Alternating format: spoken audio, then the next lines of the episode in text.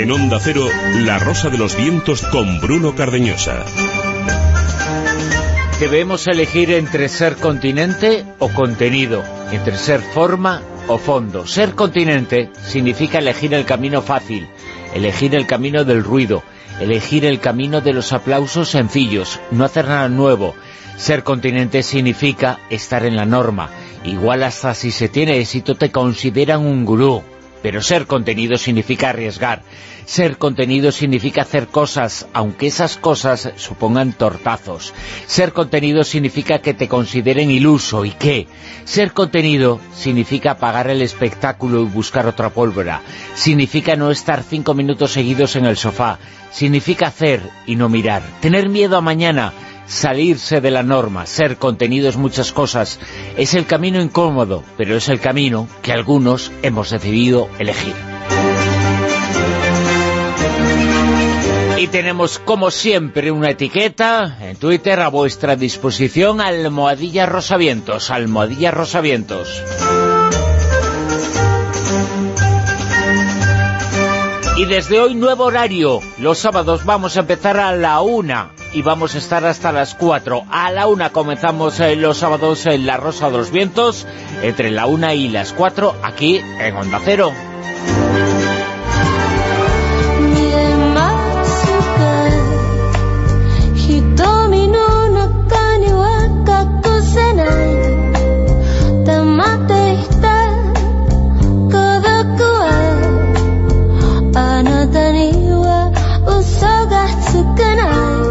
Repetimos e insistimos, nuevo horario entre la una y las 4 de la madrugada los sábados en La Rosa los Vientos y los domingos entre la una y media y las 4 de la madrugada.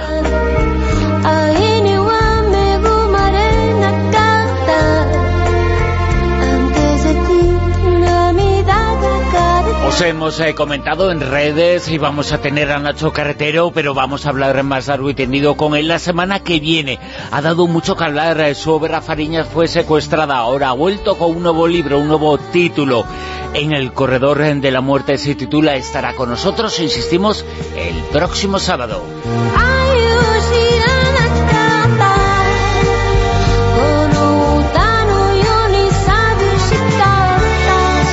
Saludos de Bruno Carañosa en nombre de todo el equipo que hace posible este programa. Al frente de la parte técnica, Miguel Jurado. En la codirección, Silvia Casasola y en redacción y producción, Javier Sevillano.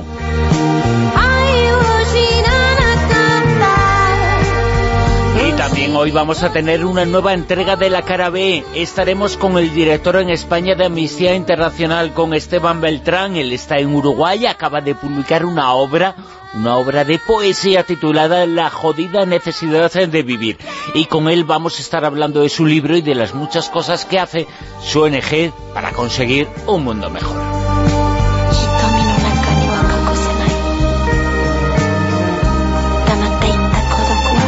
Y atención, también vamos a tener esta noche Eureka con Mado Martínez. Nos va a presentar, entre otras muchas cosas, un estudio que trataba de averiguar si el vudú tiene éxito. Y sí, lo tiene, pero no contra los otros o no lo que nos imaginamos, sino que hace algo parecido a un placebo medical. Y vamos a tener juicios a la historia con Ana María Vázquez Ois. Eh, vamos a hablar eh, también, en las señales del fin del mundo, de algo que nadie quiere mirar. Aquí en España se hicieron pruebas para conseguir la bomba atómica. Y esas eh, pruebas nucleares dejaron contaminación, mucha contaminación en Madrid. También vamos a tener Círculo Secreto con Lourdes Ortiz, eh, con quien hablaremos de los misterios y enigmas de la religión.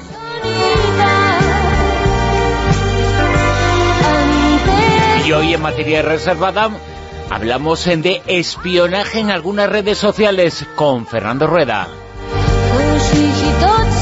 Y también pistas, eh, pistas para conocer al personaje oculto de esta noche. Pistas, Silvia Casasola, que nos dicen... Hola, buenas noches Bruno. Hola queridos oyentes que estáis ahí al otro lado. Hola Fernando. Pues pistas, ahora voy a ir con las pistas, pero primero permite que le dé un saludo muy grande a los compañeros de Logroño que estuve ayer compartiendo con ellos en esas jornadas de lo insólito y que fue un verdadero placer chicos. Sobre todo a Alessandra y David, que se lo ocurrieron mucho. Bueno, pues este año, atentos, se ha cumplido el 150 aniversario del Tratado de Amistad, Comercio y Navegación entre Japón y España, firmado en noviembre de 1868. ¿Y qué pasa con esto? Pues que con tal motivo, tanto en España como en Japón, se han realizado multitud de actividades incluyendo exposiciones sobre españoles relevantes. Pero, ¿de qué personaje de la cultura española hablamos esta noche si te digo que en su adolescencia destacó por ser un buen dibujante? Las opciones que tenemos son el pintor Diego Velázquez, el arquitecto Rafael Moneo y el escritor y filósofo Miguel de Unamuno. Ya sabéis que podéis escribir a rosa.vientos arroba onda cero punto es y también con almohadilla rosavientos. Y entre todos vosotros, quien acierte, pues uno de vosotros recibirá un premio del programa.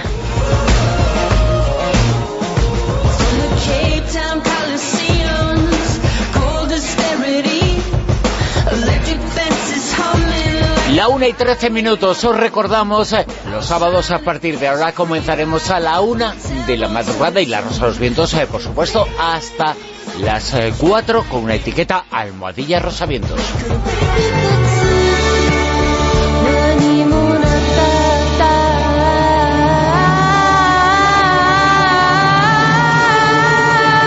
La Rosa de los Vientos con Bruno Cardeñosa.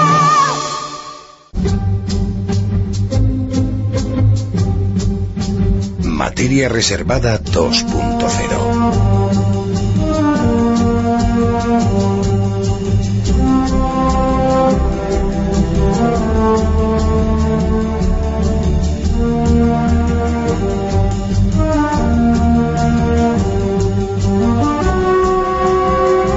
Fernando Rueda, muy buenas, ¿qué tal? Hola, muy buenas noches, ¿qué tal estamos? Again. Pues, Again. eh, cada día te tenemos un poquito antes, ¿no? Sí, bueno, bueno, eh, vamos a acabar a las 3 de la tarde y si no hay tiempo narraremos los partidos de fútbol, que eso es... El derby, el derby de Claro. hoy, que se ha quedado ahí en No tablas. sé qué es lo que persigue Bruno, que es un apasionado del fútbol. Ay, ay, ay, ay, ay, ay. Le Te haría, te haría plenamente feliz, vamos. Ya después de eso... Guau. ¿Y el derbi de fútbol dónde ha sido? ¿Un campo? El derbi, el derbi de fútbol. Sí. ¿Ha- Sí, ha en el? Bernabéu, ¿Cuál en es el? Bernabéu. Yo este año es que no veo fútbol. Fíjate, yo tampoco este año veo fútbol. Hoy que, de verdad, vamos a ver, a Para ver, que veas, Anterior. estamos, Qué estamos poco- de que el Deportivo de La Coruña, que es el único equipo que ha conseguido conquistarme, ganó la Liga, y estamos hablando del año 97, creo, nada. Pero vamos a ver, chicos, Eh, son- o sea, que- Desde entonces el Madrid... El... Que tú no se lo perdonas a, a los grandes. Es por lo que no ves fútbol. No. No. pero si solo por el espíritu periodístico, solo por estar al día, es que es un mínimo. Yo no, es- no he visto el partido, pero sí me interesa por el resultado. Bueno, vamos a hablar de redes sociales y espionaje. Antes eh, de nada vamos a presentar algunas redes sociales. Todo el mundo conoce y sabe lo que es, eh, porque todo el mundo lo tiene en su teléfono, todo el mundo en mayor o menor eh, medida utiliza WhatsApp, pero no todo el mundo sabe qué es eso de Telegram que dicen algunos políticos que es lo que hay que utilizar porque es más seguro. ¿Qué es eh, Telegram? Bueno, eh, la verdad es que el uso de Telegram es tremendo. Es decir, hay millones y millones de personas que usan eh, Telegram, es decir, igual que, WhatsApp. De lo que estamos hablando en realidad eh, son de eh, aplicaciones de mensajería instantánea que han cautivado a, montones de gente, primero porque eh, son instantáneas y entonces los mensajes son gratis y todas estas cosas, pero además porque hay eh, montones de gente que sabe que todo aquello que transmita a través eh, especialmente de Telegram y, es- y- por WhatsApp es algo que no va a poder ser leído por nadie. Este es el gran éxito de, de Telegram. Eh, mm, Telegram eh, eh, es una compañía que tiene su origen eh, en un ciudadano ruso que, lo- que, la montó allí. Antes hizo otra red social que se llamaba VContacte, que eh, esta era más parecida eh, a Facebook y que eh, la desarrolló en 2006, bueno, y estuvo allí y tal, lo único que pasa es que empezó a, poco a poco a tener problemas, porque cada, cada país da los problemas, da los líos mm, de una forma distinta. En Rusia directamente tienen una ley que obliga a, a, los que tienen este tipo de, de redes a facilitar eh, todas eh, el contenido de las eh, comunicaciones. En 2013, cuando se crea Telegram, bueno, pues te garantiza que desde que tú lo, emites un mensaje hasta que llega, que nadie lo puede escuchar. Nadie lo puede leer, que Telegram es como WhatsApp, para que nos entendamos, pero más seguro. Toda, la comunicación que es más difícil desencriptarlo, acceder a lo que alguien dice por ahí. Hasta tal punto, y luego hablaremos con un especialista, hasta tal punto que eh, ni ellos mismos, digamos que conocen esos, esos mensajes, ¿no? Por lo tanto, eh, cuando estamos hablando de esto, estamos hablando de algo muy complicado. Y es que normalmente el, sistema de funcionamiento es... Eh, de hecho, antes lo que quería decir es que en Rusia está prohibido Telegram. Eso te iba a decir, que en Rusia no están muy contentos con, con este sistema de mensajería instantánea. claro, hasta tal punto que Pavel Durov Durov, el, fundador de Telegram, vive exiliado en Gran Bretaña. ¿Pero intentaron en su momento el gobierno eh, acceder a Telegram y él se lo prohibió? ¿Cómo fue? Claro, pues es que eh, llegó un momento en que em, el Servicio Federal de Seguridad, el FSB, que es el sustituto del, del KGB, les eh, pidió una serie de información sobre unos rebeldes eh, gente que estaba en la, oposición, unos ucranianos, y que les pidió mm, que les diera las comunicaciones que tenían a través de, de Telegram. Él se negó, y entonces, bueno, pues prohibieron Telegram y él, eh, harto de todas las presiones que estaba recibiendo, se eh, exilió. Pero hay que decir eh, claramente algo que, que, yo creo que es lo que me gustaría traer aquí, ¿no?, que es un debate. Ese debate es que estas mensajerías instantáneas eh, garantizan nuestra seguridad, garantizan que la gente no eh, nos va a poder escuchar de un lado eh, los mensajes que transmitamos. Esto mm, solo funciona así y hay tanta gente que está metida ahí porque sabe que están protegidas frente a los intereses de cualquier persona muchas veces los jueces pueden llegar incluso a pedir a, Telegram eh, eh, ese descodificado. A veces, eh, cuando tú lo, que hace Telegram es que te da lo que, lo que ellos saben que no es el contenido de las comunicaciones, con lo cual no sirve para nada el, sistema. Entonces, en Telegram dicen que si ellos lo abren para una serie de personas, al final Telegram dejaría, ¿no? dejaría de tener sentido sobre eso. Pero por otro lado, la, gente de la, de la, policía, la gente de los servicios eh, secretos, ya han descubierto algo que yo creo que ya está eh, claramente constatado.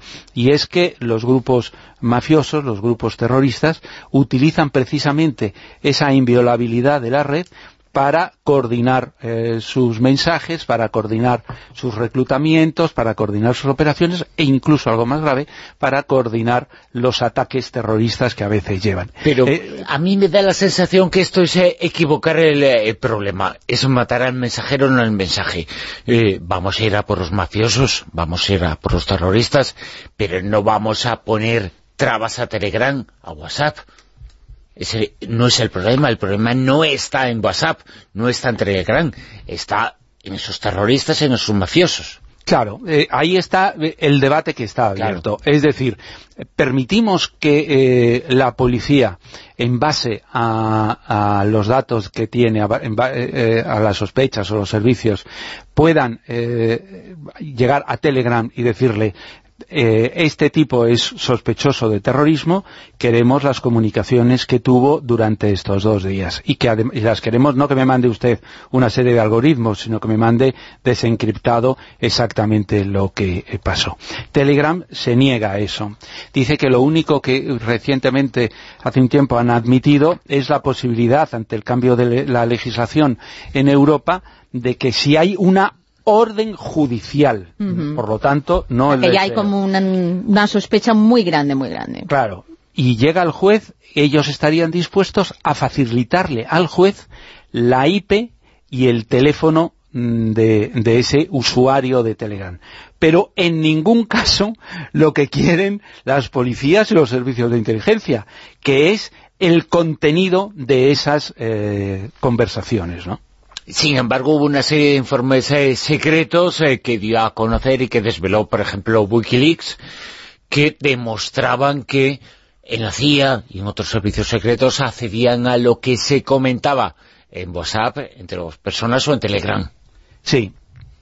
Ahí es la constatación del éxito de Telegram incluso de, WhatsApp, porque eh, lo que revela Wikileaks es que eh, efectivamente existen muchos existían muchos documentos dentro de, la CIA que eh, hablaban de cómo entrar en los teléfonos inteligentes y de cómo llegar a estas aplicaciones. Pero el gran problema de lo que decía Wikileaks por lo tanto, de lo que eh, sabemos a través de, ellos, es que para poder controlar ese, eh, mm, los mensajes de alguien que está utilizando Telegram o WhatsApp, lo que tenían que estar es en posesión de ese teléfono. Es decir, ellos hasta, ese momento no habían conseguido entrar en las, en las aplicaciones.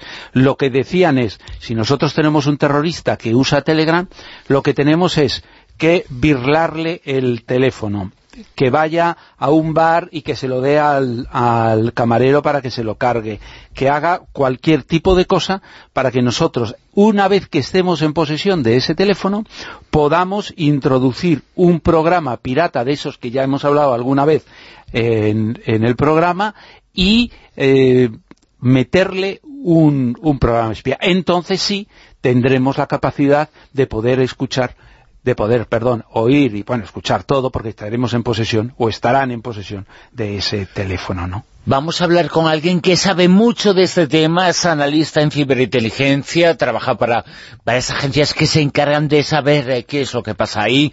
Él es eh, Carlos Seis Dedos. Eh, Carlos, muy buenas, ¿qué tal? Buenas noches. Hola, buenas noches. Carlos, ¿es seguro lo que hay en las redes? ¿Es más seguro Telegram que WhatsApp? A nivel de, encriptación, la seguridad mm, es, prácticamente la misma.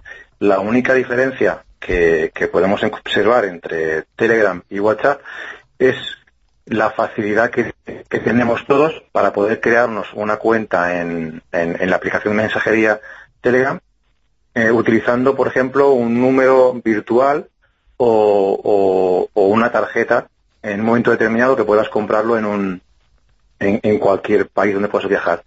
La diferencia con, WhatsApp es que si tú quieres migrar o quieres cambiar de teléfono, quieres modificar, eh, WhatsApp te va a pedir que vuelvas a tener acceso a ese número de teléfono. En cambio, Telegram, simplemente accediendo un momento puntual a un número virtual, puedes crear tu cuenta de, de Telegram y poder utilizarla, podrás cambiar de terminal, podrás utilizarla siempre, sin necesidad de volver a tener acceso a ese teléfono. Te está dando una una facilidad, unas características de, anonimato que hacen, pues ya no solamente a los terroristas, sino al crimen organizado que se haya fijado pues, específicamente en, esta aplicación. Eh, sí, eh, hay una cosa que es que eh, Telegram admite conversaciones, admite, digamos, de una forma abierta, ¿no? Por lo tanto, mm, puede ser eh, utilizada muy fácilmente para, por ejemplo, reclutar, para eh, en, el tema del terrorismo yihadista, por ejemplo, ¿no? Sí, tiene, tiene facilidades, pues se puede utilizar para crear grupos, pues puedes crear hasta grupos que tengan hasta 100.000 usuarios. Por tanto, el nivel de, implementación y de penetración que puede tener en estos grupos es muy importante. También tiene las facilidades que permite chats, eh, chats secretos que así es la denominación que tienen, en el cual eh, la conversación no se guarda en los servidores de Telegram y automáticamente tú puedes decir cada cuántos segundos o cada cuántos minutos se borra la, la, conversación que has mantenido. Claro, les permite, les permite poder tener conversaciones, tal como comentas, que automáticamente sean eliminadas y no que rastro en ningún sitio. También es un, también es una cosa muy interesante que, hay, que ellos lo utilizan, es que puedes utilizarlo para el intercambio de cualquier tipo de archivos hasta, hasta un tamaño de un giga y medio. Por eso la facilidad o la utilización que hacen de, de Telegram para poder transmitirlo como centro, como zona cero de difusión de contenido a diferentes redes sociales. Entonces, por ejemplo, Carlos, si antes, como estaba diciendo Fernando, alguien te distrae, te quita el teléfono y tú tienes esa aplicación de Telegram, ¿Es fácil acceder con ese virus? ¿Es fácil coger y a lo mejor rápidamente intentar acceder a ese chat y mirar lo que se está hablando? ¿O no? ¿O es más difícil, por ejemplo, que con WhatsApp? En, un momento sería el, procedimiento de la utilización de ese tipo de, programas que comentamos, que son troyanos, que, actualmente con la, con la modificación de, la ley se pueden utilizar bajo, bajo orden judicial para poder hacer ese tipo de, aplicaciones, no es no es excesivamente sencillo, dado porque mm, los teléfonos cada vez tienen más medidas de seguridad. Y a la hora de implementar según qué archivos, según qué troyanos, mm, igual no sería tan sencillo como tener tener el teléfono 10 segundos para poder para poder materializarlo, pero sí, posible sí que es, incluso se podría llegar a hacer remotamente, sin necesidad de tenerlo el teléfono físicamente. Nos dicen con almohadilla Rosa Vientos, eh, Rosa nos señala que si realmente se ha evitado algún atentado controlando los mensajes eh, de estas aplicaciones o ese control es una excusa para controlarnos y para vigilarnos a todos. Carlos, ¿qué opinas? ya sé que eh, eh, es la gran pregunta, seguridad o libertad, ¿no? Correcto, es, un, es un momento, es un punto, es el, gran debate, es el gran debate controvertido entre seguridad y privacidad. En el tema de, de Telegram, pues podemos observar como en los últimos años la, la mayoría de detenidos por, por, vinculación a terrorismo yihadista ha sido por, por difusión de, de, y proselitismo de, contenido terrorista de carácter yihadista. Yo creo que, se, que muy probablemente sí que se hayan podido eh, abortar eh, algún tipo de, de atentado. Pero tengamos en cuenta que hay miles de canales, miles de seguidores y, y que es muy complejo poder detectar eh, qué células o qué personas pueden ser objetivos para poder investigar. Oye, oye Carlos, eh, yo sé que tú, el, por hablar de un atentado concreto, el, en el último atentado en, Barcelona eh, estuviste y entraste en, en, Telegram. ¿Qué fue lo que te encontraste? Pues en el, en el atentado de, de, Barcelona, lo que sí que pudimos, incluso escribir un artículo en un blog que, que, que al respecto, es cómo podíamos observar eh, el timeline de, las comunicaciones que hubo en, Telegram y en alguna otra red social referenciadas a las comunicaciones de los terroristas sobre el atentado de Barcelona. Y aquí podíamos ver, en, el caso específico de, Barcelona, cómo eh, las diferentes comunicaciones, diferentes eh, alegatos o mensajes que publicaban reivindicando el, el atentado, pues que habían pequeños errores que podían hacer pensar que quizás el aparato propagandístico de, de Daesh no tuviera conocimiento de, que se iba a producir ese tipo de, incidente. O sea, que se lo estaban inventando, se estaban poniendo la autoría y no era cierta. A ver, con la información, en, ese pequeño artículo que escribí, lo que, lo que hacía era pues desgranar momento por momento, tal como fueron sucediendo las comunicaciones de Telegram, no tengo suficiente información como para poder decir que se hayan reivindicado el atentado de Barcelona sin tener sin tener eh, algún tipo de, vinculación. Pero tal como se vio eh, lo que iban publicando, hubo, hubo muchos fallos. Publicaron, por ejemplo, un primer comunicado que hablaba de, de, que había habido un, un, soldado, ¿de acuerdo? Que había sido un, un, miembro, cuando lo que iban publicando iba, iba justo detrás de lo que publicaban los medios de comunicación. En un primer momento se habló del lobo solitario, pues automáticamente ellos colgaron un comunicado reivindicando el atentado cuando hablaban de una, de una sola persona. Posteriormente apareció eh, en los medios de comunicación que, que alguno de los alguno de los terroristas había secuestrado y había cogido rehenes en un bar de Barcelona. Automáticamente volvieron a hacer un comunicado oficial diciendo que uno de sus soldados tenía rehenes, incluso que habían, habían llegado a matar a alguno. En posteriormente, cuando se, se volvió a publicar en prensa que habían habido, que no realmente no era un lobo solitario, sino que era una célula, eh, volvieron a, borraron el primer comunicado que hablaban de un lobo solitario, modificaron y hablaron de célula. Fueron habiendo diversos tipos de, de errores que, que a día de hoy nos pueden hacer pensar que realmente en aquel momento no tenían constancia de que, de que, de que, de que realmente fuese fuese un ataque vinculado con ellos. También sabemos que... Es que me vas a perdonar, Carlos, eh, es que estoy pensando, eh, ¿no aparecían en Telegram esos eh, vídeos, esas imágenes eh, que fueron captadas de ellos haciendo el recorrido? Es que creo que eso puede potenciar determinadas ideas de algunos grupos que no dejan de ser radicales en sus planteamientos, un poco conspirativos en algunas teorías sobre lo que ocurrió en Barcelona, creo, ¿eh? A ver, sabemos que, que, los terroristas, sobre todo Daesh, tiende eh, a, reivindicar según que atentados que posteriormente se ha demostrado que no había ningún tipo de, vinculación. Por norma general, después de un atentado en los cuales ellos tienen, tienen realmente participación o, alguno de los participantes había jurado lealtad, automáticamente al día siguiente suelen colgar un vídeo o algún tipo de, acto de fe donde esa persona juraba lealtad a los terroristas. En este caso, de momento, todavía no, ha habido ningún indicio que realmente esa conexión existiese. Incluso en, la revista que publicaban, que ahora por cierto ya no, ya no publican, eh, Rumilla, que se publicó justo después de los atentados, eh, hicieron un especial sobre los atentados de Barcelona y continuaron mm, explicando como eh, diversos errores, como por ejemplo pues, que habían, habían secuestrado a personas en un bar, y, diferente tipo de, información que era errónea y que no, se correspondía con la realidad de los hechos. Y ya sé que es muy difícil, pero entonces, ¿cuál es vuestra teoría? A ver, es, complejo porque no... es muy complicado y, yo sé que es una pregunta cuya respuesta puede ser eh, complicada, pero es poner un poco... Eh, ¿O quién no fue? Porque alguien tuvo que ser, por desgracia. Correcto. Lo, que hubo algún instigador, ya sea el imán o, otra persona, en el cual convenció a, estos jóvenes para y lo radicalizó para cometer el, atentado, es seguro.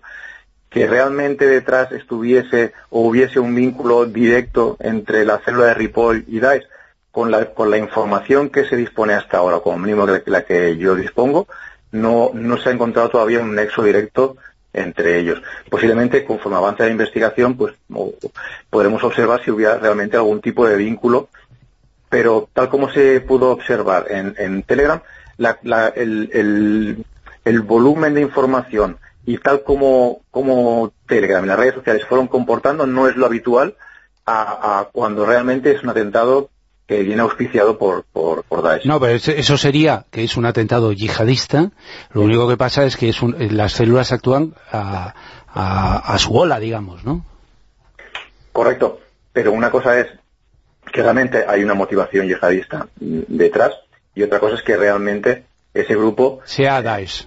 Correcto. A mí me gustaría preguntarte, Carlos, en otros ámbitos, por ejemplo, a la hora de utilizar más WhatsApp o Telegram, para hacer, eh, pues, eh, no sé, ciertos negocios, algún grupo empresarial que no quiere que la gente se entere de ciertas cosas, o incluso de forma personal para infidelidades, tener una pareja un poco oculta y tal.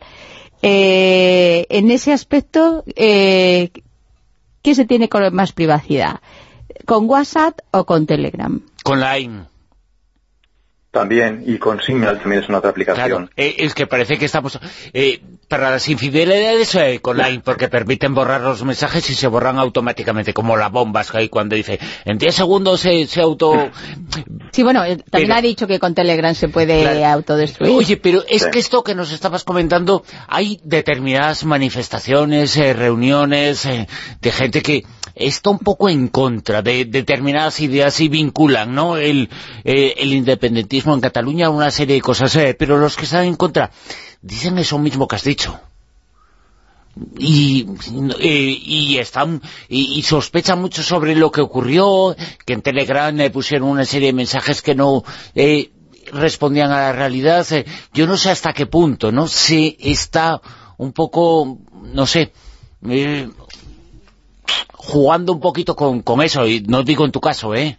No, no, yo, claro, yo, yo lo que, lo que, lo que es, y si podéis, y si podéis leerlo, yo simplemente lo que, lo que digo es, en las horas posteriores al, al atentado, la comunicación, los mensajes que se publicaron, no corresponden o no son el tipo habitual, ni de la seriedad habitual que corresponde cuando realmente es un, es un, un atentado auspiciado directamente por, por Daesh. Que había un trasfondo yihadista, no es indudable. Que, que posteriormente pueda salir algún tipo de indicio en el cual sí que había un tipo de, algún tipo de vínculo, podría ser, pero que con, con la información y con los datos que se publicaron en aquel momento, eh, no parecía que hubiese ningún tipo de, de, relación directa como mínimo como mínimo con el aparato con el aparato propagandístico. Es que lo que yo lo que yo he investigado Carlos ya con lo, el paso de, lo, de los años y tal en muchos atentados es que eh, Daesh pero igual que el, eh, el, que el Estado Islámico Al Qaeda que muchos de los atentados lo, los hacen seguidores que eh, carecían de una vinculación directa y lo que pasa es que ellos lo hacían porque juraban eh, lealtad, fidelidad y todas esas, esas cosas, ¿no? Pero que en realidad no en realidad no había un, detrás realmente, no estaban ellos detrás, ¿no? Correcto, pero como mínimo como mínimo había este, este nexo de unión que comentas que es que habían, habían contactado con, con alguien del aparato propagandístico de, de Daesh y le habían facilitado pues algún tipo de audio de vídeo en el cual juraban lealtad y, y, y, es una forma de demostrar que realmente ese, ese atentado estaba auspiciado o era, o era un acto hacia, hacia Daesh. En el tema, en el tema de Barcelona todavía no, no hay datos sobre, sobre que realmente hubiese este tipo de vinculación. ¿Y en algún momento se le puede exigir a, a, Telegram? Porque, como ha comentado Fernando, tiene que ser por orden judicial. Pero imagínate que se que confirma, pues eso, que se ha utilizado este tipo de, de aplicación para um, tener ahí esos secretismos y, y, auspiciar ese atentado. ¿Le pueden coger y acusar al dueño de, de Telegram de complicidad? El, la gran diferencia la teoría es que, o al menos mi opinión, si al igual que a una compañía telefónica, si un juez sospecha que una, determinada persona está cometiendo un ilícito, ya sea terrorismo, crimen organizado, el tipo que sea, un delito grave, y la compañía telefónica está obligada a entregar los datos de comunicación, toda la información que pueda tener al respecto, o un banco, pues Telegram debería, debería, en Telegram o WhatsApp debería entrar dentro de, de esta jurisdicción, jurisdicción, perdón, y tener que entregar ese tipo de datos. Pero hasta el día de hoy, eso no se ha dado incluso. Ahora, hoy no, no lo he mirado, pero hasta hace poco, una de las, una de las, de la publicidad que él hacía en su propia página web es que nunca había entregado información de nadie a, a, ninguna autoridad, a ninguno de sus clientes. Por lo tanto, ¿tú qué recomiendas a la gente que nos está escuchando? Que tenga WhatsApp, Telegram, Line, Signal... Sinceramente, para... Para, para, ser, para ser buenos, ¿eh? Como, no, no, para, el 99,9% de la gente, ¿eh? El, el, el, sobre todo, sobre todo lo, lo más in, lo más importante es tu, tu círculo de amistad que utilizan. No es lo mismo, por ejemplo, WhatsApp, que tiene un bueno, que tiene 1.500 eso es importante millones. y no perder el teléfono también. Correcto. No, pero me vengo a referir, ya que, por ejemplo, Telegram, todo el mundo no tiene instalado Telegram. Claro. Yo puedo considerar que es, que es un, que es una aplicación muy segura y que me permite pasarte cualquier tipo de archivo e incluso yo me puedo, me, me, puedo crear dentro de Telegram una especie de nube donde puedo guardar mis archivos y Telegram me los guarda sin ningún tipo de, de riesgo de, de, perderlos. Pero claro, si resulta que mi círculo cercano no utiliza Telegram y me quiero comunicar, tendré que utilizar WhatsApp u otro tipo de, de aplicación de mensajería. Pero por, por seguridad para el día a día, cualquiera de esas aplicaciones son, son o sea, que si eres mafioso, tus amigos utilizan Telegram y tú también, ¿no? o si quieres tener ahí una red particular y secreta, dices, oye, cógete esta aplicación y así nos comunicamos entre nosotros, ¿no? Más Señales o menos. de humo va a ser lo, lo, adecuado y lo que nadie puede pillar sí, de una forma u otra. Eh, sí, Carlos, dime, Carlos. Simplemente un, un, pequeño, para que para que veáis el, la, la, potencia que puede llegar a tener Telegram, ya no solamente para terrorismo. Eh, la descarga de, de, de, de películas que antiguamente se descargaban por torrent en cualquier página web, se está desbancando y se está yendo a Telegram. Actualmente el, el negocio de, traspaso de películas, descarga de películas ilegales, ya no se hace por, en, las web. Tú puedes tener como te permite tener archivos de hasta un giga y medio, puedes tener cualquier tipo de película y hay canales completos eh, especializados ahora en, en, la descarga ilegal de películas, por poner un ejemplo. O sea que, que Telegram, bueno, tiene una serie de características pues que permite utilizarlo para cosas buenas pero también se puede utilizar para cosas malas. Con eso que has dicho, ninguno de nuestros 200.000 oyentes irá a Telegram porque nadie se descarga películas. Ni libros. Ni libros. Carlos Seis Dedos, analista en ciberinteligencia, muchas gracias por estar con nosotros. Un abrazo y por aguantarnos hasta ahora y por haber atargado hace tan poquito tiempo. Ningún problema. Ha sido un placer hablar con vosotros. El placer nuestro. Un abrazo. Un abrazo. Fernando, por lo tanto, por lo tanto, y resumiendo, eh, WhatsApp lo tenemos todos. Ajá. Eh, Telegram lo tienen todos y algunos malos.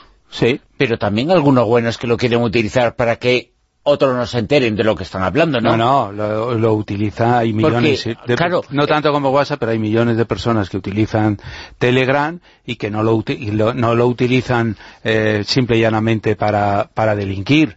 Lo único que pasa es que eh, Telegram está concebido como una red segura, el propio, el propio Pavel eh, Durov, eh, que es el, el creador de Telegram, dice que, que, es una red que tiene sentido y que funciona porque todo el mundo que está allí sabe. Para estas cosas que ha dicho eh, Carlos, que yo no lo sabía, es decir, bajarte peli, yo que sé, para mil cosas, y sabes que tienes una privacidad en el momento en que ellos empiecen a abrir eh, las puertas para dar información a, los, a, las policías, a los servicios secretos y que puedan entrar, pues eso dejará de tener un sentido y él sabe perfectamente, además él lo dice, en ese momento desaparecerá Telegram.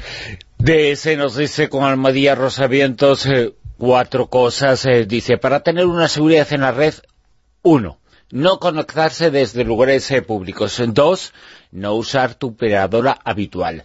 Tres, esconder una IP, sobre todo el MAC del dispositivo. Y yo añado, pie de página. Y si tienes un Mac, escóndelo para que no te lo roben. Cuatro, no usar las app más utilizadas, sobre todo las muy vulnerables. Y nos manda Esteban una imagen que creo que tiene mucha razón, de un cuaderno. Acuérdate cuando dijimos que, siempre, a, la, máquina de escribir en algunos momentos, que es lo que, lo que bueno, pues es más complicado, digamos, en eh, el espionaje, porque ya exige el espionaje del hombre por el hombre, que ahora cada vez, eh, cada vez es más espionaje eh, invisible, ¿no? No fue invisible, fue muy visible y fue muy terrible lo que ocurrió con los nazis en la guerra mundial y también después de la guerra mundial. Algunos, incluso algunas ideologías eh, continuaron y algunas personas incluso han sido protegidas. Y sobre un caso en concreto vamos a hablar ahora en Tirar de la Manta.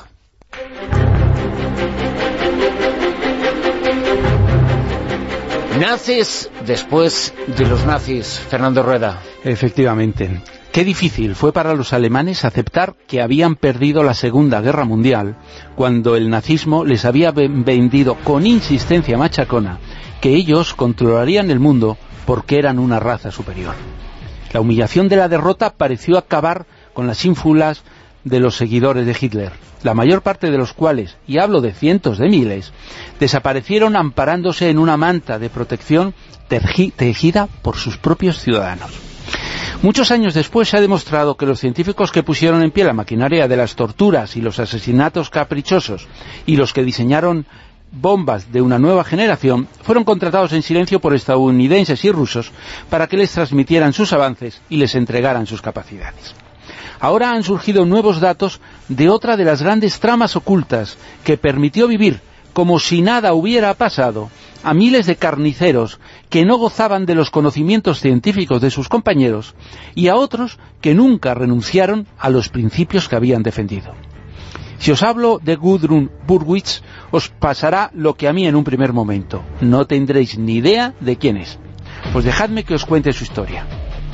Cuando nació en Alemania en 1929, Gudrun se apellidaba Himmler. Sí, era hija del jefe de las SS que diseñó esa barbaridad llamada Holocausto, de la que estaba tan orgulloso. Tanto que cuando su hija tenía 12 años, fue imagen de las campañas nazis, porque era el prototipo de la raza aria.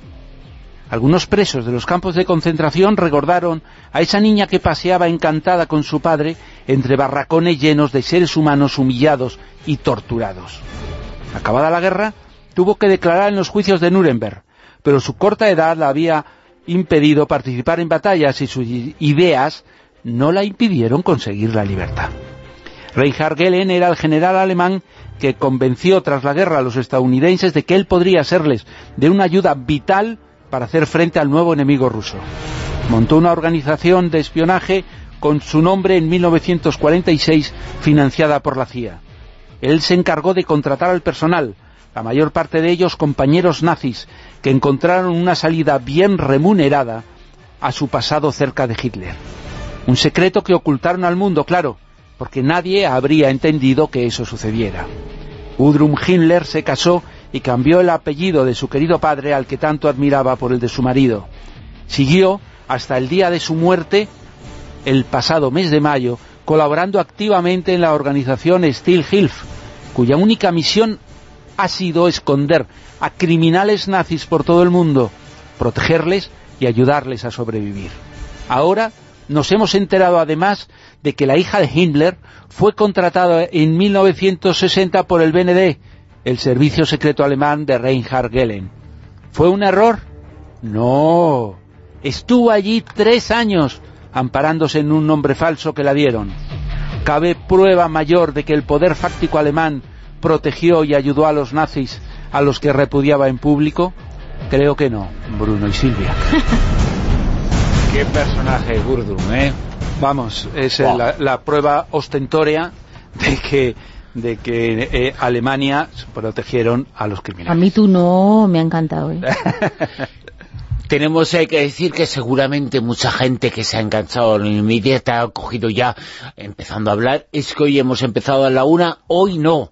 Hoy y todos los, Y todos sábados, los eh, sábados. vamos a empezar a la una, entre la una y las cuatro, la Rosa los Vientos, eh, tenemos que repetirlo porque es una gran noticia, nos va a permitir tener algún temita más y hablar con más calma, por ejemplo, contigo, que a veces hace Qué bien, falta, ¿eh? qué suerte, qué suerte. Soy muy afortunado, muchas gracias. No, no, los afortunados somos nosotros y los oyentes. Muy bien, muchas gracias. Fernando Rueda, muchas gracias por estar con nosotros. Nos vemos el sábado a la una. Eso es, a la una, que no se El sábado que viene a la una. Gracias, Fernando. Un abrazo. Besote.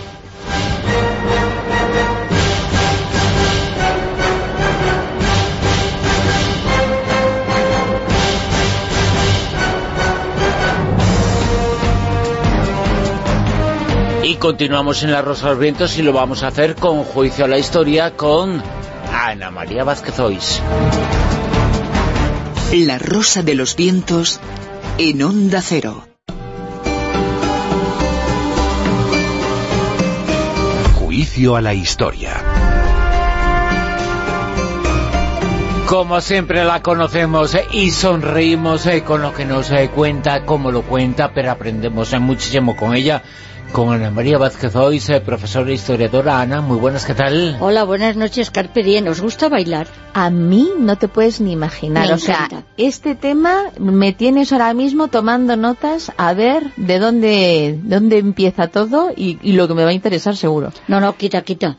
Que esto es una cosa, pero además un follón que se montó y en el caso es que no se sabe por qué. Os cuento que en el siglo XVI, en Estrasburgo, en mitad de Europa, eh, justo en 1518, una señora que se llamaba Trofea, que no puede ser si es tropofea o era del trofeo, el caso es que To- una tofea mujer- no era, ¿no? Eh, Tofea no. Eh, tofea, trofea, o era un trofeo en femenino. Bueno, O- pues se o llamaba guapa, trofea. pero no era así, ¿no? Bueno, si era to- tofea, tofea y empezó a bailar... Era eh, toda bailona. Pues ¿tú sabes lo que le pasó? Bailonga, bailonga. Bailonga, bailonga. Pues el caso es que comenzó a bailar en una calle, estuvo bailando siete días seguidos Madre mía. y le seguían 30 personas. Un mes después, O sea, era cubana. pues no lo sé, porque debía ser estrasburguesa, que con ese nombre, estrasburguesa de hamburguesa, que no es hamburguesa, sino de Estrasburgo, y encima trofea, tú imagínate, Claro. un mes decía, entero no lo, no lo sé, mi amor. bailando y ya eran 400 mm, vecinos que la bailando, seguían. bailando y se morían por agotamiento, por infarto o por agotamiento más o menos 15 al día o por derrame cerebral. Imaginaros la que se montó y además... Y todos en la misma zona, localizados. entonces en Estrasburgo. Claro, ¿qué pasa? Que el número era tan sumamente descontrolado, imagínate 400 vecinos de Estrasburgo danzando continuamente, o sea, pues, Sin poder parar, que era lo que ni- querían, ¿no? Nada, de nada, no podían nada. Entonces, claro, eh, el problema es que la locura duró desde julio de 1518 hasta principios de septiembre. Y de repente se paró. Y no se sabe ni por qué, ni por qué no. Ah, ¿no se ha conseguido dar con el origen? Para, se supone, se supone que eh, la causa pudo ser una cosa muy curiosa, que seguro que habéis oído hablar de ella, que es el cornezuelo de centeno. Es una droga, es decir, es el cornezuelo de centeno, también de la cebada y también del trigo, tiene ergotamina, que es una estructura relacionada con el ácido lisérgico, que es el LSD, que produce fiebres altas y movimientos descontrolados. O sea, que el hit hot del, del momento del siglo XVI. Exactamente, o sea, fueron los inventores. Era el cornezuelo del centeno. Eh, claro, el problema es que los pobres es lo que se conoce, la enfermedad es posiblemente, digo que es posiblemente, porque claro, en esos momentos no tenían posiblemente la forma de averiguar, porque todavía no estaba de moda eso de las te hago la autopsia como vemos en la televisión que enseguida te averiguan de que se ha muerto la gente en cuanto le ve el médico forense y le ve un ojo este, le han matado, le han metido no sé qué y dice, jolín, qué precisión, ¿no? Pero en aquellos momentos, en el siglo XVI, todavía no estaba la cosa tan, eh, tan adelantada, ¿no? ¿Y el, entonces, ¿y el baile del sambito es otra cosa o es similar? Claro, pues debe ser más o menos lo mismo, que es parecido, desde el siglo VII se conoce lo que se llamaba también el baile de San Vito, pero esto fue como el baile de San Vito a lo, a, a lo estrasburgués, que, era... Con incluido. Yo me acuerdo, yo me acuerdo que de pequeña yo era siempre una cría mo- como muy nerviosa y me movía mucho y tal. Pero tú eres, tú eres bailonga, Ana. Yo soy bailonga, no te lo puedes ni imaginar. Ah, bueno, no, bien. no me habéis visto a vosotros en Crevillente con los moros, que estoy encantada. Me agarré ahí a todos aquellos y dije yo a bailar con la comparsa, vamos. Me encanta, o sea, es una cosa que me entusiasma. Pero vamos... ¿El que mm, ¿Bailar? Bailar me entu- Ah. Uy, por Dios. Y, lo- y los que- y los guapos que están disfrazados de moros también. Me encanta. Pero sobre todo los moros eh, con barba, unos chicos guapísimos. Tengo que beber agua que se me ha ido por... Otro mazados, sitio, estaban de la emoción. Guapo, guapo. Está muy bien. Ama, mo, mo- Bueno, y tú eres muy- bueno, aparte de que hay una cosa, A ver. eh, como llevan esas vestimentas tan sumamente preciosas, claro, a- tú a- a- ahora mismo a, a Bruno le Por la quitamos... vestimenta. No, le plantas todas las cosas que El llevan, turbante, los su- turbantes, su barbita. no, no, bueno, y ¿Parece no, algo? eh, No parece, no, Si- parece si, son- me tapo parezco algo, ¿no? que no, que ellos no van a tapar la cara. A Ah, la- no. Yo creo que las, a la cara se las empezaron Bueno, a tapar a pero- la señora Pero Bruno, porque es que llevan tú, Ana, la tienes enamorada, ya lo sabes. ¿eh? Yo A ella ya la sabes da que le igual. quiero. Te ve con tirantes, con pantaloncitos, con barba, ya te ve siempre bien. Es que es el único que tengo para meterme allí, porque no me voy a meter contigo, faltaría más. Pero yo estoy a mí no, empeñada. a mí no me Ella no bien. tiene barba. Nunca. No tie- ¿A verdad que no tienes barba, cariño? No, no, O sea, que yo me la depilo tú- oye, ¿y tú crees que...? Anda ya. ¿Tú te imaginas? Yo me he vestido eh, con el, como se llamen todos los trapos estos, porque me he puesto, eh, siempre me he visto de lo que voy, de hawaiana no, porque todavía no he ido a Hawái. Pero yo me puse totalmente de arriba abajo en, en Amán, la última vez que estuve, y le dije a mi amiga Silvia, ¿nos ponemos de negro? Y dice, pues sí. Y entonces nos pusimos un manto de, hasta los pies y además tapándonos solamente... ¿En plan burka? En plan burka, pero con los... No, fantásticamente bien. Nunca me han tocado el culo eh, vestida de negro.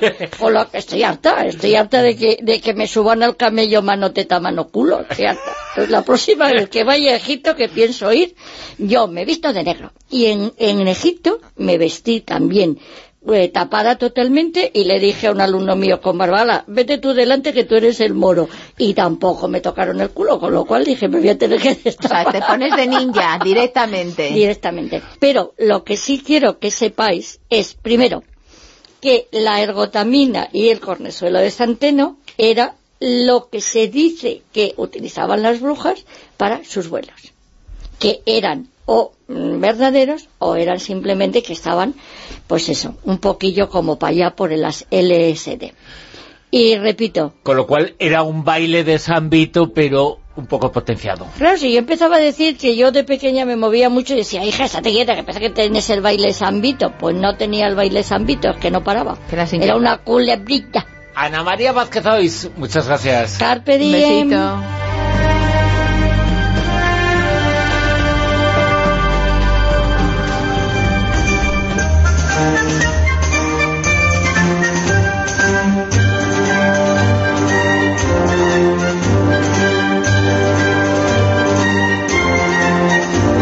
Vamos a llegar a las noticias de las dos en Onda Cero, pero antes os comentamos eh, lo que vais a contar en la siguiente hora de La Rosa de los Vientos. Eh, vais a tener Eureka con Madu Martínez, eh, que nos va a hablar de los premios Ig Nobel, pero de unas investigaciones también apasionantes, curiosísimas y graciosísimas que se están haciendo. La imaginación está en el campo de la ciencia y hoy nos lo va a contar Madu Martínez, que nos va a explicar qué es lo que dice una investigación que se ha hecho sobre el efecto del vudú. Y también vamos a estar con Lourdes, Lourdes Gómez, eh, que va a estar con nosotros en el Círculo Secreto, hablándonos eh, de misterios eh, de la Iglesia, de misterios de la religión. Lourdes Gómez, en tan solo unos momentos, en el Círculo Secreto.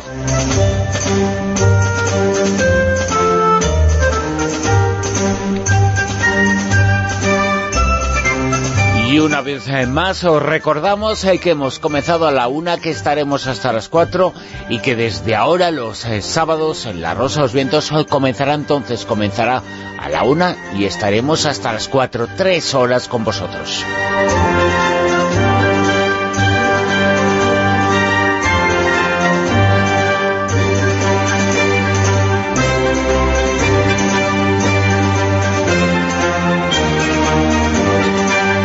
Y lo dicho, las noticias, en la actualidad, eh, nos ponemos al tanto de todo lo que está ocurriendo y después eh, continuamos, eh, tenemos muchas cosas por delante para compartir con todos vosotros.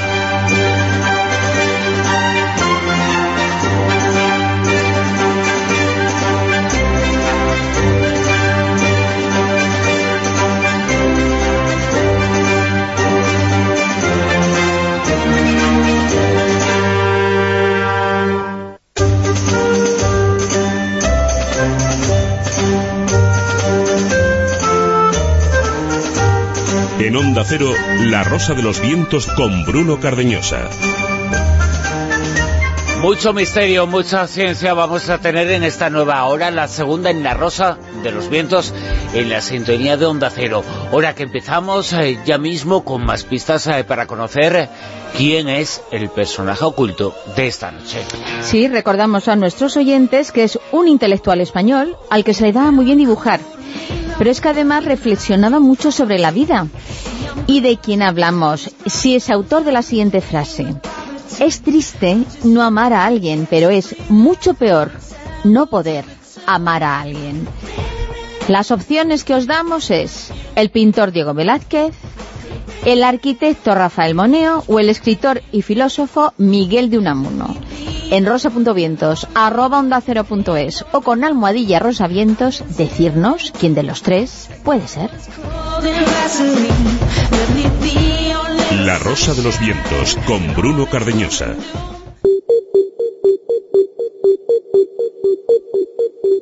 Eureka.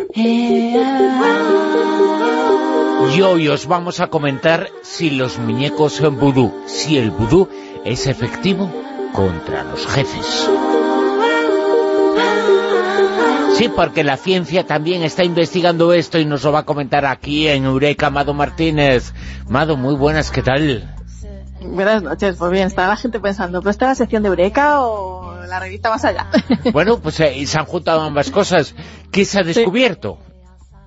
Pues nada, es que hay una investigación bastante curiosa que, que, bueno, le ha hecho un equipo de investigadores y científicos que, que, que bueno, ellos eh, saben que hay abusos en el mundo, ¿no? Y que hay muchas personas, muchos trabajadores que se sienten como maltratados y abusados por parte de sus jefes.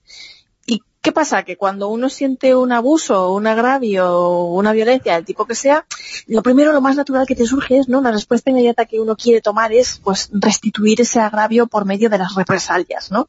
y la represalia, como sabemos, es algo muy malo. Debemos evitar en lo posible eh, tener represalias. Pero claro. ellos dicen, ¿y si cogemos unos muñequitos vudú para simbolizar así hipotéticamente a los jefes y les decimos a estas personas que los maltraten y tomen ahí represalias, simbólicamente hablando, claro, con estos muñequitos. ¿Será efectivo? ¿No? ¿Será efectivo? Y el titular es un poco así como es eficaz el vudú, pero no, en realidad lo que están midiendo es si es eficaz que uno se tome las represalias de modo simbólico, ¿no? Y se han dado cuenta de que sí, oye, que se da placebo, al jefe no le pasa nada, pero cuando coges el muñequito y te desahogas ahí y tal, parece que te quedas a gusto. El vudú no sabemos, ¿eh? en esta investigación se hace mal a otros, ¿eh? pero hace bien a uno, que es lo importante, hacerse bien. El vudú funciona, en cierto modo. Eh, pues sí, no es que funcione ni consiga no, nada. No funciona como se imagina que uno funciona, pero que tiene... Eh, es una medicina para la persona que lo hace. Una medicina del pues alma. Sí, tiene ¿eh? algo de placebo. Lo que, lo que estos investigadores piensan es que a nivel psicológico es una investigación que tiene bastante importancia y también se puede aplicar a los ámbitos de la justicia, porque ellos han conseguido comparar un poco los sentimientos de las personas y parece que la represalia, hay muchas alternativas, ¿no? La primera alternativa siempre es el perdón, ¿no? Que se dice que si perdonas a, a la persona que te ha hecho daño o que te ha agraviado o lo que sea, pues tú te liberas emocionalmente y te sientes muy bien, ¿no? Pero que mm, a veces la represalia también te deja bien o te deja mejor, ¿no? Lo que pasa es que se debe evitar, porque si empezamos con un mundo de ojo por ojo, al final el mundo se quedaría ciego, ¿no? Y creo que, que bueno, que este es un, un estudio curioso porque habla de la represalia simbólica, que es una forma de tomar represalias sin dañar a nadie. El vudú que estuvo de noticia de actualidad hace tan solo unas semanas eh, cuando se descubrió que la presidenta de la Comunidad de Madrid lo estaba utilizando y lo había utilizado contra alguna de las personas que estaban en su contra. Bueno, pues el vudú también ha sido objeto de un estudio científico que tenemos eh, que decirlo, que es uno de los ganadores eh, de los premios Nobel al revés, o sea, los Ig Nobel que se han concedido ya. Los Ig Nobel del 2018, que son esos premios a las eh, investigaciones más disparatadas, vamos, las que te ríes, pero son tan sorprendentes y reales como desternillantes. Son premios que primero te hacen reír y luego te hacen pensar, siempre lo hemos dicho, como este que acabamos de contar. Oye, bien, pues ves, el titular es un poco sorprendente, pero sigue siendo interesante, ¿no? Nos Claro. dice mucho de cómo somos eh, a nivel psicológico las personas, ¿no? Y este es uno de los premios Ig Nobel de este año, el que se ha llevado el premio Ig Nobel de Economía. El premio Ig Nobel de Economía tiene que ver con una investigación sobre la utilidad o no del vudú contra los eh, jefes abusivos. Pero también vamos a hablar, porque ha ganado un Ig Nobel, algo que tiene que ver con la dieta caníbal. ¿Funciona? Funciona si quieres adelgazar, porque, porque un, bueno, un investigador británico, James Cole, eh, ha hecho un cálculo, ha hecho un cálculo eh, en el que ha, ha visto, ha comprobado, ha observado que la ingesta calórica eh, basada en una dieta caníbal, caníbal humano, vamos, de antropofagia, vamos, es mucho más baja que la ingesta calórica de otras dietas tradicionales carnívoras, ¿no? De, de pues basadas en el consumo de carne. Entonces, bueno, porque si estás pensando en adelgazar, pues hazte caníbal, tío, porque ya ves que te vas a quedar en el esqueleto. Y bueno, él lo que dice que ha querido romper un poco el tabú de antropofagia, el canibalismo y todo eso, porque pues ciertamente varios especies de homínidos, pues eh, sabemos que lo han practicado desde hace un millón de años y eh, bueno, ahí tenemos a Tapuerca, a la cima de las palomas, ¿no? Donde hay evidencias y muestras de, de canibalismo humano y bueno, es unas comparaciones bastante curiosas, ¿no? Porque pues un, un adulto de unos 65 kilos tiene unas 32.000 calorías de tejido muscular. Claro, si esto lo comparas con un ciervo, pues un ciervo tiene 163.000 calorías, es decir, pues eh, tiene mucho más aporte calórico. Y un mamut ya, cuando cazaban mamuts, imagínate, 3,6 millones de calorías tenían eh, los, los mamuts. Yo como peso 55 kilos me quedo tranquila que no me va a comer nadie, porque no tengo ni chicha ni, ni limona, pero bueno. Eh, hay muchas... Tú, no, eres más alto y estás mejor, ¿eh? Yo te comería a ti. Jolines, eh, muchísimas gracias. bueno, no, no, sé si decirle gracias o no, pero que... Por lo menos... Si las gracias a Aníbal Lecter no se las daría. Sí, sí, claro, es que depende quién te lo diga. Si me lo dice Aníbal Lecter, no le doy las gracias. Bueno, que también, eh, fíjate bueno. en, las, en las creencias, en las palabras, en las cosas que pensamos. Eh, cuando alguien se hace una herida, te dice alguien enseguida, pues échate saliva, chúpatela, ¿no? Pues, eh, y la saliva ha sido también objeto de una investigación que ha ganado un Ig Nobel por algo parecido. Pues sí, eh, la verdad es que sí. Hay unos científicos que se han llevado el premio Ig Nobel de Química porque han medido el grado de eficacia, atención, que tiene la saliva humana, atención otra vez, como agente de limpieza, en comparación además con otros productos de, limpieza. Y bueno, que, que, lo han comparado, ¿no? El poder que tiene de limpieza en superficies y bueno, que lo recomiendan además para limpiar objetos delicados y todo eso, para no dañarlos. Y bueno, pues sí, es que la, saliva humana resulta que sí, que tiene eh, eh, agentes eh, limpiadores eh, por las amilasas que tiene, limpia. Entonces lo que estos científicos proponen es que se desarrollen productos de limpieza orgánicos basados en, en, en la saliva. Vamos que yo pues a partir de ahora, de este estudio, cuando se escupa, no se escupe. Se está fabricando un producto de limpieza. Claro, no, pero tú fíjate, bajo la perspectiva de este estudio, eh, tirar un gargajo en la calle no es ensuciarla. Exacto, es algo limpio, ¿no? no deberían montarte. Y, y vemos que, mm, que dices, venga, echa un escupitajo en la mesa, que, que es un poco así como en mi pueblo lo llamamos tirar yapos, pues ya, tiras un yapo y ya la que, que, yo lo llevo haciendo toda la vida eh, a los eh, de antes, a los abuelos y tal, pues escupir en un pañuelo para pintar, para, para limpiar cosas y superficies, yo sí que lo he visto, sí, para sí, limpiar. Eh, productos, eh, para limpiar superficies de metal y cosas así, lo he visto, yo lo he visto. Y como tú dices, explicaría el por qué nos chipamos la sangre y las heridas cuando nos hacemos un corte, ¿no? Pero vamos, que que la biología y la química ya sabían de sobra de, de estos mmm, poderes antisépticos de, de, la saliva humana. Lo que es gracioso es que se haya comparado con productos de limpieza y, bueno, es gracioso, pero al mismo tiempo pues tiene sentido y te hace pensar, ¿no? Que realmente al igual se pueden desarrollar productos de limpieza orgánicos basados en la saliva humana. Depende de para qué, ¿no? Pero bueno, eh, que es gracioso. ¿Y qué puede pasar si nos subimos a una montaña rusa? Pues mira, pues que Además pues... de que nos den un Ig Nobel de Medicina. O bajar frito y mareado, ¿no? sí. Pues, ¿qué pasa? Que si tienes piedras en el riñón, pues al igual las tiras. Pero sí, sin pasar por una operación de láser ni nada, ¿no? Porque, bueno, es lo que unos científicos también les han dado O por, sea, eso por, que por... dice que también es un dicho de te revuelve el estómago es verdad pues sí, te revuelve el estómago, las tripas y los riñones, porque claro. tú fíjate, a alguien ya se le estaría ocurriendo a estos tíos cuando dijeron, mmm, va a ser que si lo subo a una montaña rusa a una persona, pues sí, mira, hicieron unas, un, vamos, que, que, que, además en la montaña rusa de, del Big Thunder Mountain, que está en, en el parque de atracciones de Disney World, en Florida, en Colorado, y lo que hicieron es hacer un modelo de silicona de un riñón y de una uretra, y atención, que si te montas delante no es lo mismo que si te montas detrás. ¿Así? Porque, claro, eh, ellos eh, se dieron cuenta de, de cuántos cálculos renales, eh, además los cálculos renales que incluyeron en estas prótesis de silicona eran reales, de otros pacientes, o sea, es que los habían extraído de otros pacientes.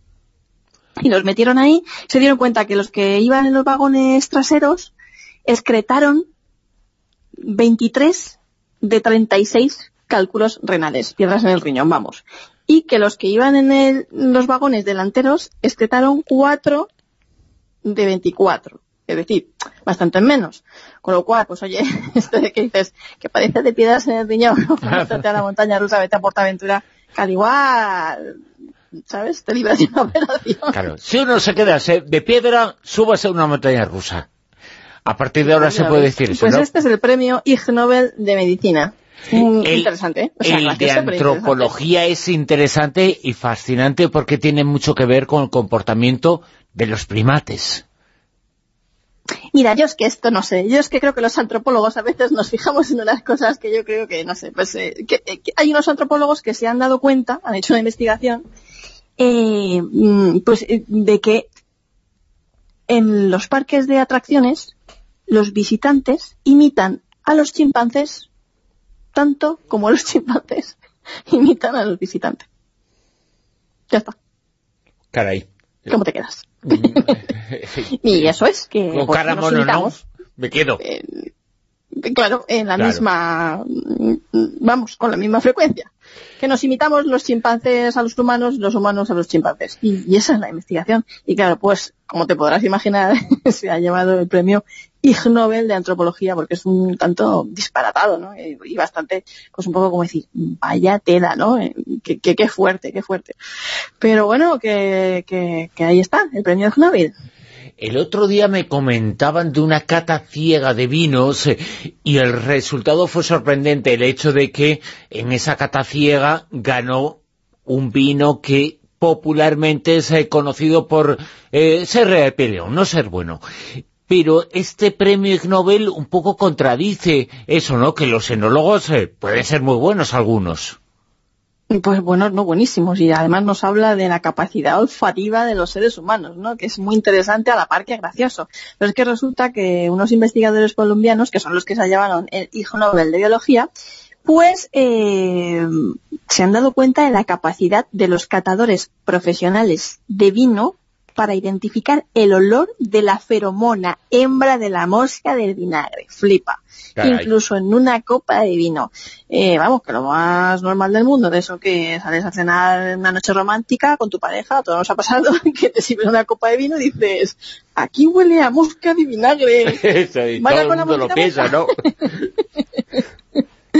Y, y sí, sí, es eh, bueno que, que, que bueno que es interesante porque nos habla de la capacidad olfativa de los eh, seres humanos. Obviamente, primero fueron entrenados para identificar ese tipo de olor, pero es que podían hacerlo, ¿no? Fíjate hasta qué punto los catadores profesionales de vino tienen entrenado el sentido del olfato. Eh, cuando nos eh, sirven vino en una cena, eh, cuando quedamos eh, con alguien, no- normalmente la primera copa, el eh, camarero te pone un poquito, tú lo pruebas y todo el mundo dice que le encanta, aunque no le encante, pero hay que decir le encanta. ¿Tú conoces a alguien que diga, no me gusta, cámbielo, después de abrirlo? Eh, ¿Conoces a alguien que se ha atrevido a eso? No, y menos aún delante del camarero, ¿no? Es como que, Claro. "Ah, ¿qué vas a decir? ¿Qué vas a decir? Esto Es un está malo". chantaje emocional tremendo, ¿eh? Imagínate con el camarero ahí delante.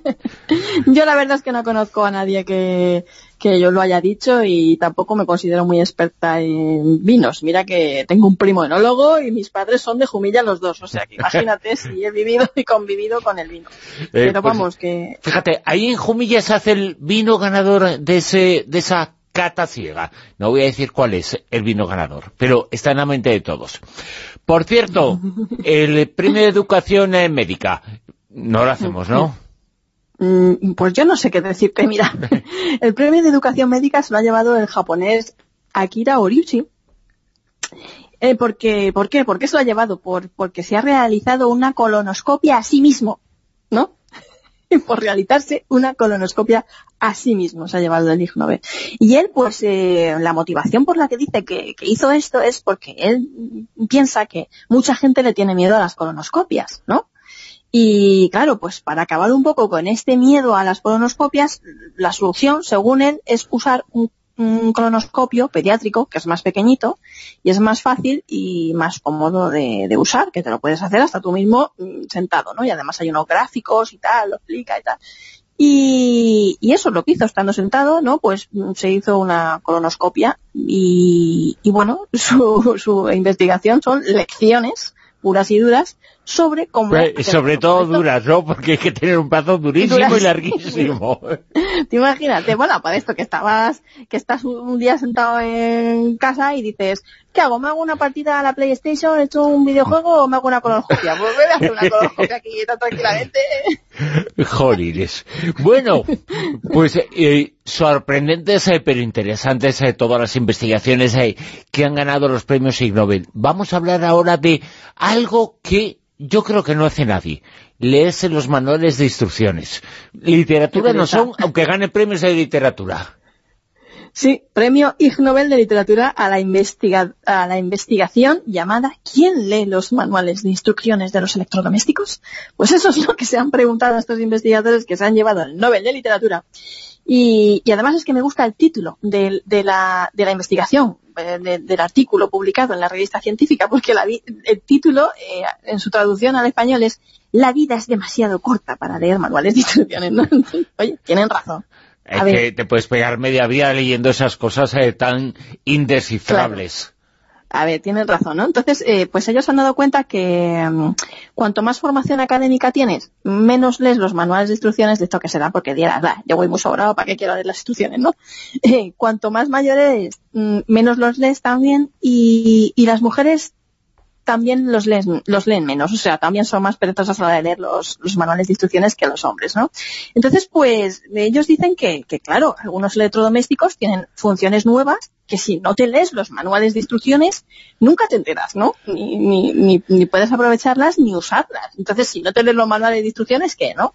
Entonces ellos dicen que lo que tendrían que hacer los fabricantes es hacer hincapié y destacar estas funciones nuevas en la publicidad pues para que la gente no se lo tenga que leer en los manuales de instrucciones. Y, así es.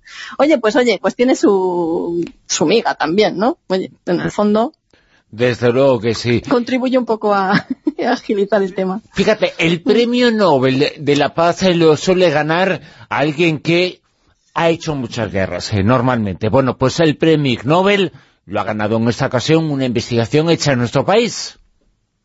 Sí, una investigación española que muestra la guerra silenciosa de las calles, en realidad, ¿no? Que, habla de la relación de la conducta agresiva y los gritos al volante con los accidentes de tráfico. Y aunque pueda dar risa, no, da tanta risa cuando te das cuenta que, bueno, pues siempre se han relacionado los accidentes de tráfico, siempre se habla eh, del alcohol, de la velocidad, etcétera, ¿no? Pero esta variable, el del cabreo al volante, también es interesante, ¿no? Y, novedosa.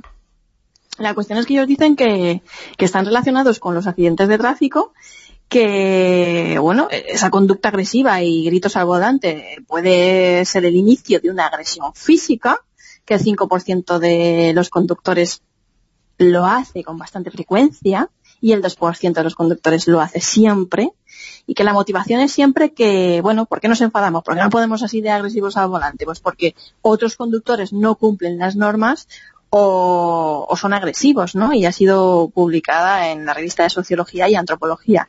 Y decir que, bueno, es una, una perspectiva nueva, una nueva dimensión a la hora de relacionar los accidentes de tráfico con una variable que no es ni el alcohol ni la velocidad, sino los cabreos al volante, esa guerra silenciosa que dicen de, bueno, nos insultamos a veces, nos estresamos por el tráfico, etcétera, etcétera. Y ahí está, que, bien, repetimos, los premios Ig Nobel son premios que primero te hacen reír y luego te hacen pensar. Bueno, este premio con el que vamos a finalizar es que no es un, dicho, no, no, no, eh, que la gente, eh, no hay metáfora, es que este premio con el que finalizamos es un poco la polla, ¿no? Este premio es la polla, sí que me encanta. es el premio a medicina reproductiva, el Ig Nobel, se lo han llegado eh, unos científicos John Barry, Bruce Blank, Mitchell, que, que juntando ¿Cómo se les ocurrió a ellos? ¿Cómo ese momento en el que a ellos se les ocurriría hacer esa investigación, no? Es decir, que estos quedaron una noche por ahí a tomarse unas pizzas, beberse unas birras y seguro que cuando iban ya por la octava uno le dijo a otro, ah, que no hay cojones a medirte las erecciones que uno tiene por la noche poniéndote unos sellos en el pene. Y otro diría, ¿cómo que no? Y les parecería una idea estupendísima. Entonces, pues eso es lo que, lo que, lo que hicieron, ¿no? Una investigación eh, que básicamente es metodológica y mide, eh, contabiliza las erecciones que un hombre tiene por la noche, las erecciones nocturnas, pegándoles unos sellos, pero sellos de correos, de estos de las chupas el sello. Eh. Chupas el sello y lo pegas pues con un pegamento especial, claro, para el pene, eh, lo pegan alrededor del pene y ellos dicen que se sabe cuántas erecciones ha tenido un hombre eh, durante la noche en relación a, los puntitos estos que pegan los sellos, ya sabes, que es por donde se recortan. ¿Cuántos se rompen y tal? Pues, pues esos eh, puntitos son el número de erecciones, ¿no? Y, y, vamos, yo creo que, que es que me lo sigo preguntando, es que ese momento en el que ellos decidieron es que ellos pensaron, tuvieron esa idea de poner esos sellos alrededor del pene para contar el número de elecciones nocturnas mm, tuvo que ser apoteósico, ¿no? Pero mira que... Es que tuvo que ser, bueno, pues eso, precisamente. No claro que sí. Ay, Mado Martínez, eh, fíjate, con estos eh, premios, los Ig Nobel, eh, no son los antinobel, son investigaciones que nos hacen sonreír, que son muy llamativas, pero es que lo que se descubre y las investigaciones son también muy interesantes y también nos cuentan cosas que hay que contar y que hay que investigar, que hay que estudiar y que luego aquí encima las contamos. Eso es lo importante de esos eh, premios. Eh, eh, no son antinobeles, son otros premios Nobel, los Ig Nobel, ¿no? Sí, además yo creo que son graciosos, pero que no no son para avergonzarse ni nada, incluso hay científicos que ellos mismos se postulan y se auto eh, eh, la candidatura uno mismo puede puede puede autonominarse para participar en ellos, reciben así como 9.000 nominaciones al año. Los científicos se pelean también por estos Ig Nobel, porque son graciosos y de lo que nos están hablando al final es de la creatividad en la ciencia, ¿no?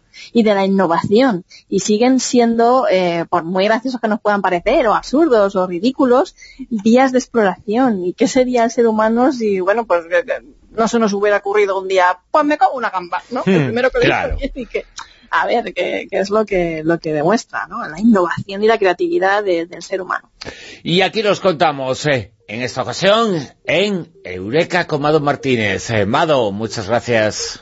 A vosotros un abrazo.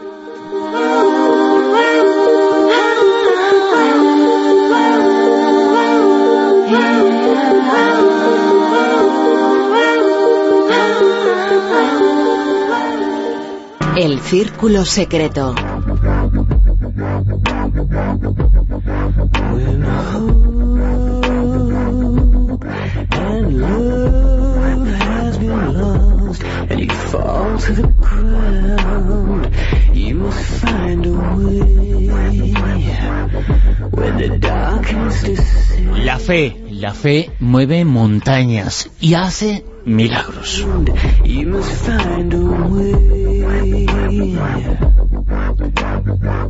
En todo el mundo ha estado nuestra invitada Lourdes eh, Gómez. Eh, muy buenas Lourdes, ¿qué tal?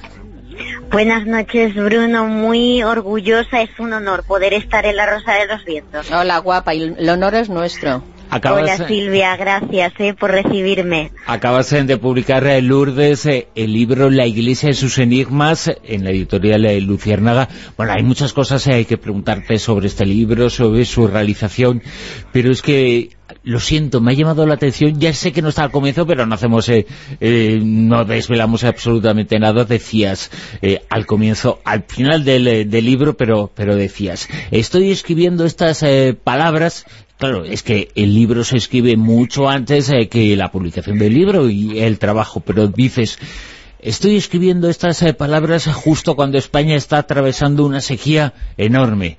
Bueno, la, la gente salió a hacer rogativas o yo qué sé, pero casi nos hagamos, ¿eh?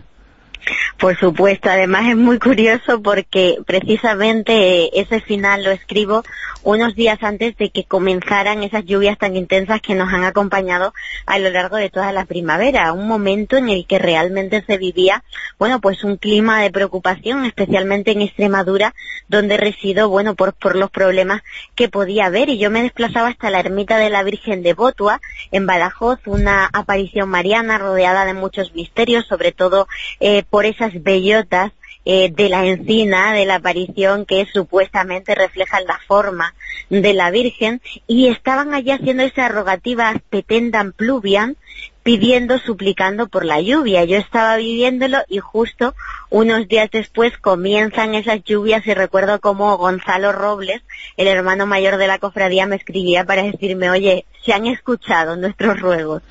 Parece que sí. Bueno, se, se han escuchado demasiado, ¿eh? Debieron gritar mucho con esas rogativas, ¿eh? Porque ha llovido lo que no está escrito. Pero es cierto que las eh, rogativas es una expresión religiosa de fe y que a veces esa fe obra milagros, eh, pero es una de las expresiones eh, más bonitas que hay en el mundo de la religión. Sí, las rogativas además que han estado eh, enfocadas a los problemas que han asolado eh, a España, eh, especialmente en los últimos siglos. Si nos vamos a libros como, por ejemplo, aludo otra vez al de la Virgen de Botua, eh, tienen contabilizadas todas las rogativas desde al menos 1600, 1700, y tú las vas estudiando y algunas son para pedir por la paz, en momentos en los que España ha estado en guerra, otras son por plagas de langosta, que es un problema que hoy día pues prácticamente no ocurre, pero antes las cosechas en toda España pues había mucha preocupación por las plagas de langosta y había rogativas especiales para la langosta. Las de la lluvia, Aspetendan pluvian, eran las más conocidas que además iban acompañadas por otras expresiones religiosas muy llamativas como los santos que se zambullen en la fuente para pedirles que lluevan, eh, como San Isidro, por ejemplo, u otros, hay pueblos de Extremadura en los que se les pone al santo un trocito de bacalao para ver si le entra sed y llueve. Eh, es que la, la, fe, la fe convertida en milagro, pero en muchas ocasiones, y se puede ver en tu libro, se viste eh, del lugar y de la época en la que se manifiesta. Es, el contexto hace eh, también lo que después vamos a recordar. Sí, esto es una idea que he querido reflejar en el libro porque me doy cuenta que hay fiestas religiosas que provienen de experiencias que si se hubieran dado en otra época se hubieran interpretado desde una óptica ufológica o mistérica, diría incluso. Un ejemplo que saco en el libro es el de la fiesta de los santitos de Magacela, un pueblo de la provincia de Badajoz donde eh, se venera a dos santos, San Aquila y Santa Priscila, que en realidad es el recuerdo de dos luminarias que surgen de una laguna del pueblo que es conocida como la Laguna de los Santitos porque hubo un prior que dijo que esas dos lucecitas que se veían eh, seguramente eran los espíritus de esos santos que habrían estado por allí evangelizando y de ahí esta fiesta que se sigue celebrando año a año y poca gente sabe que es un recuerdo ufológico. Lo curioso de todo esto es que muy cerquita de esa Laguna de los Santitos hay un dolmen y en ese dolmen hay pintado un sol quién sabe si esas luces también eh, las verían esos hombres prehistóricos que lo interpretaban desde un punto de vista solar u hoy día que hay apariciones de luces y la gente las atribuye al fenómeno ovni. Como digo, ahí se ve cómo evoluciona ¿no? lo que ocurre dependiendo de la psicología de quien lo vea es que no muy lejos de allí se encuentra Fátima, posiblemente es el lugar de apariciones marianas más importante del mundo, muy cerquita de España, y en Fátima lo que pasó, eh, luego se vistió con un ropaje, se le dio eh, forma de, de, fe, de religión, eh, de iglesia, pero en realidad es un fenómeno ufológico lo que pasó en Fátima, o gran parte de lo que sucedió era eso. Sí, sobre todo creo que es incuestionable ese milagro del sol que se produce el 13 de octubre eh, de 1917 ante más de 70.000 testigos, un objeto luminoso que se observa en un radio de 40 kilómetros ante miles de personas en un día cerrado de lluvia que de repente aparece este objeto, obviamente mm, se denomina milagro del sol, pero el sol no bailó, si el sol hubiera bailado, eh, todos los de centros astronómicos del mundo, los y eh, había, habido, había eh, sucedido grandes catástrofes. Sin embargo, eh, lo que apareció fue un objeto que secó instantáneamente la ropa de los testigos y que mm, produjo también ese otro fenómeno concomitante a los ovnis, ese cabello de ángel, esa sustancia blanquecina que cayó sobre los testigos y de hecho es uno de los pocos eventos en los que hay acuerdo entre los investigadores y entre los testigos, tanto religiosos como no. Allí ocurrió un fenómeno Sobre Fátima Lourdes se ha especulado mucho porque de los primeros testimonios que dieron los niños de lo que vieron, luego se ha ido un poco mm, interpretando ¿no? ese testimonio y ha ido derivando a algo mucho más religioso que lo que en realidad en origen sucedió. ¿Tú estás de acuerdo con eso? Eh, sí, Silvia, porque creo que no se trata ya de acuerdo, sino de ir a las fuentes. Y cuando hablas de los historiadores que han tenido acceso a, esos eh, escritos originales de eh, los primeros testimonios de Lucía Santos, nos damos cuenta, como es el caso de Joaquín Fernández o Fina de Armada, que lo que describen es una señora muy bajita, una especie de niña, que tiene un traje pegado al cuerpo de color metálico, acolchado por encima de la rodilla, y que, y que en la mano porta una especie de esfera luminosa, eh, gracias a la cual esa esfera ella es capaz de escuchar lo que está diciendo eh, esa aparición y lo que le está transmitiendo visualmente, porque hay una parte de esos mensajes que es una visión, no son palabras de ese personaje. Por lo tanto, cuando Lucía dos Santos entra a formar eh, parte de un convento, se convierte en religiosa, vemos ese cambio, esa evolución en sus escritos, como esa falda por encima de las rodillas se convierte en una falda hasta el suelo, o como esa bola luminosa se transforma en un corazón, que hoy día eh, es el símbolo, ¿no?, de, esa Virgen de Fátima. Por lo tanto, sí que hubo una adaptación de la aparición a la teología católica y también hubo fenómenos que no se tienen en cuenta muy interesantes como dos grupos espiritistas portugueses que haciendo Ouija recibieron un mensaje en el que se decía meses antes que iba a haber algo muy importante el día 13 de mayo y lo publicaron en prensa, está publicado y ocurrió con antelación. Son todos estos fenómenos concomitantes a Fátima que no se tienen en cuenta y que realmente pues nos dan la dimensión que, que se escapa ¿no? a la órbita religiosa la oleada que en esas fechas y justo antes se produjo también en Extremadura de extrañas eh, que no había ningún problema en identificarlas hoy día como ovnis. Claro, incluso fenómenos de, luces agresivas como es el caso de, del mártir de Camponcino, de Nicolás Sánchez, que fue en la misma época y que es un caso precioso. Si se ven los dibujos, eh, si se ve lo que describieron los pastores, eh, si se van a las fuentes originales, se cambia absolutamente todo lo que creemos sobre Fátima. Eh, se desmorona una creencia, pero aparece otra. Para que nos hagamos una idea, da la sensación de que lo que dibujaron los pastorcillos sobre esa figura que salía de esa extraña luz, se parecía mucho a lo que conocemos como el muñeco Michelin, más o menos, ¿no?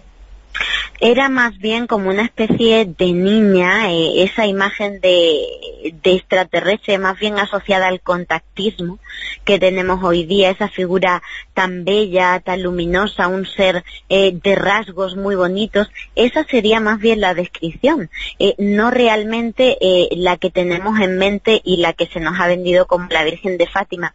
Yo respeto mucho la fe de todas las personas, lo que he tratado de hacer en el libro es poner sobre la mesa los datos que hay en cuanto a esta aparición y cómo ha ido cambiando eh, la visión a medida que avanzaba el siglo XX eh, y los problemas intrínsecos a ese siglo a nivel político, a nivel militar, cómo, eh, bueno, influyó este mensaje. Y en algún momento, Lourdes, en esos mensajes que se supone que estaba transmitiendo esa imagen que tú dices de esa niña vestida de algo, pues eso, metálico, hoy que para los religiosos y la gente que, que es muy creyente, pues era la Virgen, ¿se llegó a decir en algún momento eh, en alguno de esos mensajes algo de los milagros? Porque al final todo ha desembocado en eso.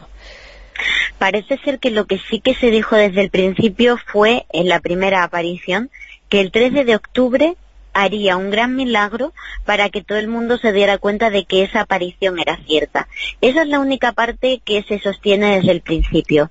El resto de los mensajes, los secretos de Fátima son añadidos que van apareciendo con posterioridad y no olvidemos que es muy complicado, muy difícil hablar de profecía porque los mensajes se escriben cuando ya los hechos han ocurrido y con un lenguaje propio de una época distinta a 1917. Conceptos como comunismo, Rusia y demás no estaban en boga en 1917 y aparecen en esos mensajes, con lo cual es complicado sostener. En este libro, en la Iglesia y sus enigmas, eh, mencionas en varios eh, casos eh, que tú has conocido, que presentas al lector, que llaman muchísimo la atención. por ejemplo, una reliquia el mantel de Coria. Es el mantel en donde supuestamente se sirvieron los platos en la última cena que se conserva aquí cerca. Sí, es el único que se venera como tal en toda la cristiandad. Y ya sabéis que normalmente las reliquias suelen estar multiplicadas por cien, por miles y sin embargo mantel de la última cena solo se venera en Coria y además es un objeto muy desconocido que sí que en siglos anteriores se formaban grandísimas ostensiones donde iban miles de personas a venerar este objeto, tanto es así tal era el fervor que los fieles se empezaron a llevar trozos del mantel y el obispo de Coria decidió prohibir eh, bueno, pues eh, que se mostrara en público, de ahí que cayera en el olvido. Es muy interesante porque según el único estudio científico que se realizó en los años 60 en el Museo de Ciencias Naturales de Madrid, parece ser que sería una tela de muchísima antigüedad, está decorada con azul indigo, eh, un tinte que parece ser que proviene de Arabia y además tiene las mismas dimensiones prácticamente que la sábana santa de Turín. Esto ha llevado a pensar a investigadores como el profesor John Jackson de la Universidad de Colorado, que formó parte del equipo STAR que estudió en su momento la sábana santa, él cree que la sábana santa y el mantel de Coria habrían sido dos objetos que se utilizaron en la última cena, porque lo que él dice es que los judíos en Pascua utilizan dos manteles. Uno sería el mantel ritual para simbolizar la caída del maná bíblico y el otro el mantel propiamente dicho. Cree que el de Coria, por la riqueza decorativa que tiene, sería el mantel como tal y la sábana santa que sería sudario improvisado debido a la premura con la que ocurrió la pasión de Jesucristo, sería ese otro mantel. Es una teoría del profesor John Jackson, no se puede demostrar, pero llama la atención que este objeto prácticamente desconocido de Extremadura esté tomando esta dimensión por un científico que, como digo, está llevando a cabo estos estudios en la actualidad. Me vas a permitir el comentario, pero estoy pensando, Jolines, después de hablar tanto sobre la sábana santa, resulta que es un mulé. Eh, sí. pero, pues, bueno, es mucho más, ¿no? Pero, pero llama mucho la atención que el mundo de las reliquias, hay reliquias para todo, ¿no? Claro que sí, en este caso el, de, el del mantel de Coria es también curioso porque hay leyendas asociadas eh, con los templarios eh, que se dice que ellos, todos los jueves santos, sacaban un mantel en el que eran capaces de hacer prodigios y de mm, crear alimentos y que aparecieran en esta tela. Eh, esa sería la parte más fantasiosa, pero puede obedecer a una práctica real que se ha perdido en la noche de los tiempos de que efectivamente los templarios fueran los custodios de esta reliquia, la sacaran los jueves santos y dieran de comer en ella a los pobres y de ahí pues que surgiera esta leyenda, porque se sabe que sí que el temple estuvo al menos durante dos años en Coria y quizá pudieron dejar esta reliquia en su ida hacia Portugal cuando cae en desgracia la orden. Bueno, es que los del temple están por todas partes. Yo te quería preguntar, en este estudio científico que comentabas antes, ¿se ha llegado a dar una datación más o menos aproximada? Porque aquí en el programa tenemos eh, siempre interminables discusiones sobre el tema de la datación de la Sabana Santa eh, no, no, quiero chinchar a, Bruno porque él eh, está siempre como muy serio con este tema, pero Juanjo mm, siempre aporta como que, es eh, de época muchísimo más moderna, ¿no? Entonces, en el estudio científico que tú comentabas del mantel de Coria, ¿qué datación le dan? No hubo datación como tal en la de los años 60. Lo que estamos a la espera, eh, Silvia, es que el profesor John Jackson haga públicos los resultados de los estudios que él ha hecho recientemente al mantel de Coria. En los que se hicieron en los años 60 fue una valoración por la estética y demás que hicieron los máximos expertos en telas y en lienzos eh, que había en aquella época. Se fueron hasta el Museo de Ciencias Naturales y dijeron que parecía que tenía esa antigüedad. Pero desde luego sin un rigor de una prueba científica. No obstante, yo también soy de la opinión de que el carbono 14 no es definitivo y más después de que eh, se haya hecho público hace muy poquitos meses, en junio, una noticia eh, universitaria de que, bueno, han descubierto que es complicado que eh, apliquemos siempre los mismos parámetros de carbono a objetos que han tenido eh, este tipo de, historia, ¿no? Tan traídos y llevados. Por lo tanto, tendremos que esperar a ver qué, a ver qué dice el profesor John Jackson, que está ultimando los últimos flecos de su estudio no deja de ser curioso que todos los procesos de datación que ha habido de la Sabana Santa, todos, todos, el 100%, dicen que tiene 2.000 años de antigüedad, menos el carbono 14, que dice que tiene unos 700 años. Eh, y encima ese estudio está desautorizado por quienes lo hicieron, luego ha servido de argumento. Pero bueno, eh, bueno, en el libro también hablo ¿eh? de ese tema del carbono 14 y también tenemos ahí todas las pruebas a favor y en contra. Eh, hay muchísimas eh, cosas que se pueden decir. Hay muchos eh, milagros, muchos sucesos, muchas reliquias, muchos objetos que analizas. Muchos nos han llamado la atención, pero ha llamado muchísimo, me llama muchísimo la atención. quizá es parte leyenda o no. el milagro del arroz de Olivenza. ¿Qué es esto? Bueno, pues esto es muy curioso porque es, eh, digamos, el único milagro de multiplicación de, comida que ha estado como tal la Iglesia. Y pude hablar, tuve la oportunidad de hablar con los testigos que presenciaron ese milagro y que declararon oficialmente eh, por parte eh, del pueblo de Olivenza en aquella investigación que hizo la Iglesia. esto se produce en la posguerra un domingo en una institución religiosa que eh, cada domingo daba de comer a los pobres del pueblo. Aquel día no las personas encargadas de recaudar la comida se les había olvidado, la cocinera solo tenía una tacita de arroz y bueno, pues estaba muy disgustada, echó esa tacita por lo menos para que una, dos, tres personas pudieran comer. Y mientras que estaba echando ese arroz dicen que ella eh, dijo, ay Beato, eh, tus pobres sin comida y que en ese momento eh, ella estaba pensando en un santo al que tenía mucha fe eh, se dio cuenta de que comenzaron a brotar granos de arroz del fondo de la olla. Empezó a crecer, empezó a llamar a testigos y aquello estuvo brotando el arroz, eh, cociéndose y demás durante varias horas hasta el punto de que consiguieron alimentar a todos los pobres del pueblo.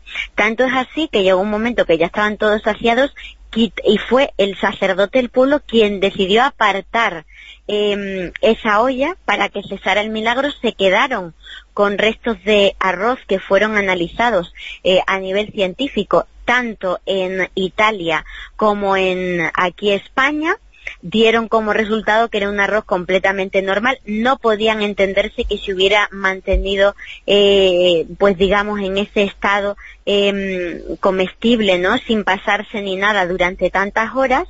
Eh, hicieron muchas entrevistas a la cantidad de testigos, decenas de personas que desfilaron delante de esa olla para ver cómo se formaban los granos de arroz en el fondo de esa olla y se dieron cuenta de que había sido un milagro eh, obrado por San Juan Macías, que fue el beato al que invocó esta cocinera, y aprobaron ese milagro, que es como digo, el único aprobado por la Iglesia en cuanto a multiplicación de comida, aunque hay muchísimos más, tanto el primero de ellos, el que realiza Jesús, de la multiplicación de los panes y los peces, como otros muchos que han realizado otros santos que, que lo describo también en el libro. Porque en definitiva los milagros son eso, hacer y que ocurra en tiempos eh, recientes, o relativamente recientes, eh, lo que señala el Nuevo Testamento y la multiplicación de los panes y los peces, eh, bueno, pues esto es el ejemplo más parecido que existe a eso.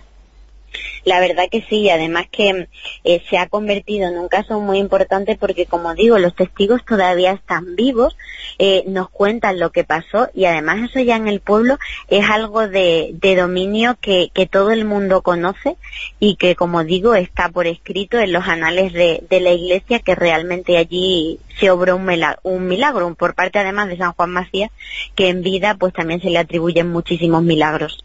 En tu investigación has viajado hasta Guadalupe, que se puede decir que es eh, como Fátima Allende de los Mares, eh, es quizá el lugar, eh, el santuario de peregrinaje más importante de toda América. ¿Qué sensación tuviste allí? Pues muy emocionante porque mm, si aquí tenemos la dimensión cuando vamos a un centro como Fátima o como Zaragoza, por ejemplo, la Virgen del Pilar, que son lugares muy visitados eh, desde un punto de vista del turismo religioso, cuando vas allí y te das cuenta de la cantidad de miles de personas que desfilan por esa basílica cada día, y que son además personas muy pobres, pues eso te llega, ¿no? Te emociona realmente el sentimiento religioso que ellos tienen. Eh, me gustó mucho, además tuve la oportunidad de estar a solas por la noche, una vez que se cierra la basílica, en el camarín de la Virgen de Guadalupe de México, donde tuvo la oportunidad de rezar a solas el Papa Francisco en su última visita, una imagen que fue muy divulgada a nivel mundial, y cuando estás de cerca y, lo observas, pues sientes una emoción muy especial. Con todo, he tratado de tomar ¿no? distancia con el tema, y bueno, pues desde, desde ese libro que leí yo ¿no? en mi adolescencia, del misterio de la Virgen de Guadalupe, de Juan José Benítez, poco me podía yo imaginar que años después tendría la oportunidad de hablar con los principales investigadores del Centro Superior de Estudios Guadalupanos, con personas que aplican las matemáticas y la ciencia al estudio de esa enterándome, bueno, pues de cosas fascinantes eh, que reflejo en este libro, como esa correlación eh, en las estrellas del manto, con respecto a, las constelaciones que se veían aquella noche de 1531 eh, del 12 de noviembre en el cielo de México, como esas flores que parecen coincidir con la orografía de los principales volcanes y cerros de México, o incluso con esa música que dicen que, que aparece reflejada en ese manto. ¿Crees que hay más fervor religioso entre los feligreses en esa zona cuando visitan a la Virgen de Guadalupe que a lo mejor ocurre en las iglesias españolas, que estamos un poquito más fríos? Sin lugar a dudas, Silvia. Eso se palpa allí. La fe que, que tienen ellos no, no tiene nada que ver eh, con la que se practica en una sociedad laica como, como la nuestra de España. Allí todo el mundo es guadalupano, sea religioso o no. Por lo tanto, eh, lo que sienten hacia la Virgen de Guadalupe es muy grande e incluso hasta el punto de que te voy a decir que hay gente eh, que lo está pasando mal a nivel de tener un problema de adicción con el alcohol y con las drogas, van a la basílica, hacen una ceremonia que es jurarse, se juran de la Virgen de Guadalupe, les juran que no lo van a volver a hacer y cuando están jurados y salen de la basílica, si alguien les ofrece droga y le dicen que están jurados, nadie más le vuelve a ofrecer y ellos no lo prueban por ese fervor. Date cuenta lo que estoy diciendo. Tremendo. Hablabas eh, de la tilma precisamente donde se encuentra esa imagen de la Virgen de Guadalupe a la altura de los ojos. Es como si esa escena del siglo XVI, como si ese mismo momento se hubiera grabado y en los ojos eh, aparece la imagen en la que teóricamente se ve un jesuita eh, que había estado ahí. Es como si esa tilma donde se encuentra la Virgen eh, dibujada, pintada, eh, bordada, hubiera visto en ese momento. ¿Tú has comprobado, has estudiado qué se dice por parte de los científicos sobre lo que aparece en los ojos de esa Virgen? Es cierto que ha sido un tema muy polémico, que se dicen muchas cosas de la Virgen de Guadalupe de México que no tienen ningún sentido, como que late su corazón o que es una imagen que aparece en relieve y demás. Vamos a ver, es verdad que mm, aparecen unas sombras en los ojos, no son las mismas sombras en el ojo izquierdo que en el ojo derecho, que lo mismo ocurre, por cierto, en el ojo humano. Eh, lo la visión que tenemos delante, la perspectiva no es la misma desde un ojo que desde el otro. Eh, pero eso parece cumplirse en esos ojos. Lo que se ven son unas sombras, unas siluetas. Yo no puedo decir a priori si esas siluetas son lo que son o son lo que parecen, pero es verdad que según el último estudio científico que ha hecho el investigador Fernando Ojeda lo cuento en el libro, la correlación matemática entre las sombras del ojo izquierdo y las sombras del ojo derecho que aparecen en la Virgen de Guadalupe van a más del 90% de correlación. Por lo tanto, las sombras parecen estar reflejando lo mismo, lo que no sabemos es qué es lo que es. Eh, evidentemente es una escena, pero es eh, sorprendente porque es como si esa imagen hubiera visto. Bueno, hasta ahora hemos contado cosas relacionadas con Dios, pero el diablo también hace de las suyas. Sí, también tiene un capítulo porque efectivamente la creencia en Dios parece que va irremediablemente unida a la creencia también a una entidad maligna que está ahí tentándonos. Y le he dedicado un capítulo en el que reflejo un poco eh, quién es este personaje, qué disfraces ha tenido a lo largo de la historia, como antes formaba una parte tan presente de, la vida de los hombres como que cualquier persona sospechosa que les tentara o que te dijera algo malo, pues sin duda era el demonio disfrazado, hasta hoy día la evolución que ha habido con este tema.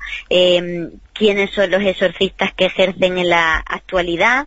He hablado de hecho con, bueno, pues algunos de ellos para que me contaran eh, cuántos exorcismos se practican en esta época, qué tipo de requisitos tiene que tener, si se le hace una evaluación psicológica antes de dar este paso. Y también hemos abordado en el libro eh, fiestas relacionadas con el diablo, que hay muchas, por lo tanto sigue siendo un personaje que tiene bastante importancia en nuestra cultura. Y también has conocido la historia que es eh, fascinante del bebé endemoniado. Sí, es una historia muy conocida que, como sabéis, eh, aparece en Villafranca de los Barros. He tenido la oportunidad de hablar con investigadores eh, históricos de este pueblo, pues que me han hablado que de efectivamente ese manuscrito que aparece fortuitamente en el archivo municipal donde se cuenta como una niña, Antonia Batista, un bebé de pocos meses en presencia de su mamá, y de un doctor parece ser que pronuncia unas palabras en latín, el fenómeno eh, de la xenoglosia, que es capaz de hablar y que dice una frase que aludiría algo así a la Casa de Austria pierde la cabeza. Esto interesó mucho a la corte en aquel momento, Carlos II, eh, que supuso el fin de una dinastía monástica, por lo tanto estaban muy interesados en toda esta serie de profecías.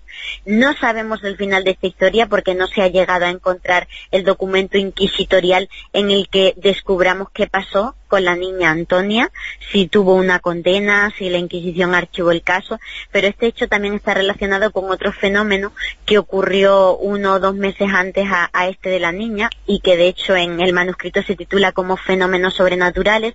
Uno es lo de la niña y otro es que las campanas tocaron misteriosamente, entonces eh, lo relacionaron porque fue justo antes de la muerte del rey.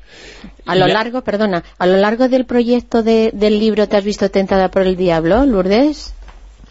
No tentada por el diablo, pero sí muchos problemas porque, claro, es complicado cuando quieres hacer un trabajo de este tipo eh, ser objetiva y tratar de hacer un ensayo periodístico eh, y mostrar todas las partes. Eh, cuando tú haces entrevistas pues con gente creyente tratas de, que des prioridad a ese tipo de hechos. Cuando hablas con investigadores desde un punto de vista más agnóstico, incluso ateo, te incitan a que el libro lo hagas de otra forma. Entonces ha sido muy complicado moverme entre esos dos parámetros.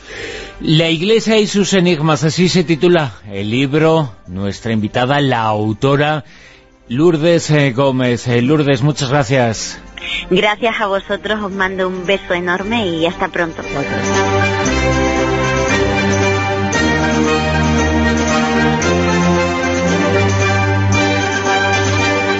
Tiempo en Onda Cero para ponernos al tanto de las noticias y de la actualidad y después continuamos en La Rosa los Vientos. Os recordamos los sábados en nuevo horario entre la una y las cuatro de la madrugada.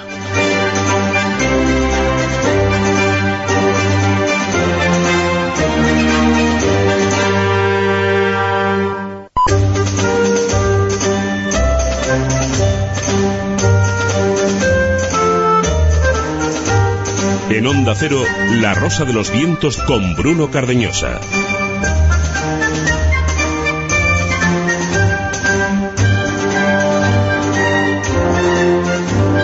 Comenzamos un nuevo tramo, el último de La Rosa de los Vientos esta noche, una noche en la que ahora tendremos eh, la Carabé, dentro de unos instantes eh, también el Callejón, con José Manuel Esquivano y os vamos a contar en Señales del Fin del Mundo. Javier Seviano nos explicará todo sobre los residuos nucleares, en donde, en Madrid, el origen, la bomba atómica española. Y atención, que esa es una información de altura importante, tenéis eh, que estar eh, pendientes de lo que vamos a contar en tan solo unos minutos, eh, pero antes las últimas pistas y la resolución al concurso de esta noche, el personaje oculto. ¿Quién era Silvia Casasola? Pues fíjate, por si la gente no lo sabe, desde enero de este año se ha estado realizando una mega exposición en Japón dedicada a quién? A Velázquez y la celebración de la cultura. El año pasado, al arquitecto Rafael Moneo le dieron el Premio Imperial de Japón, el mayor premio de las artes en Japón por su trayectoria como arquitecto. Los tres personajes, que eran Velázquez, Rafael Moneo y Miguel de Unamuno, pues eh, fueron grandes dibujantes, y alguno de ellos, como Moneo, sigue siendo un gran dibujante. De hecho, nuestro protagonista dicen que no siguió la carrera del mundo del arte porque no se le daba bien la mezcla de colores. ¿Qué pasó? Pues casi ganamos un gran escritor y un filósofo como la Copa del Pino. Y el filósofo también, Fernando Sabater, le describe así en su programa La aventura del pensamiento. Vivió toda su vida en una especie de permanente oposición. Eh, uno de sus, uno de sus eh, libros, de su recopilación de ensayos se llama Contra esto y aquello, con lo cual ya indica que que verdaderamente era su, ese era su talante, un talante polémico, un talante paradójico, a le encantaban las paradojas y, acuñó una especie de estilo de, intelectual basado en la paradoja. Así es, Miguel de Unamuno es nuestro personaje de esta noche. ¿Y por qué? Pues porque él es noticia en estos días en Japón, donde se está realizando una exposición en Tokio sobre su figura. ¿Y quién es el ganador, ganadora de esta noche? Es una mujer, ella escribió en Twitter con arroba morferiasa y es lectora voraz. Así que, enhorabuena y envíanos a rosa.vientos arroba onda es tu dirección y te llegará un regalito de la Rosa de los Vientos.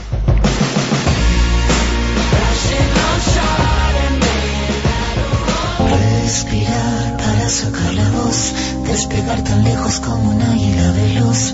Respirar un futuro esplendor, cobra más sentido si lo creamos los dos. Liberarse de todo el pudor, tomar de las riendas, no rendirse al opresor. Caminar erguido sin temor, respirar y sacar la voz.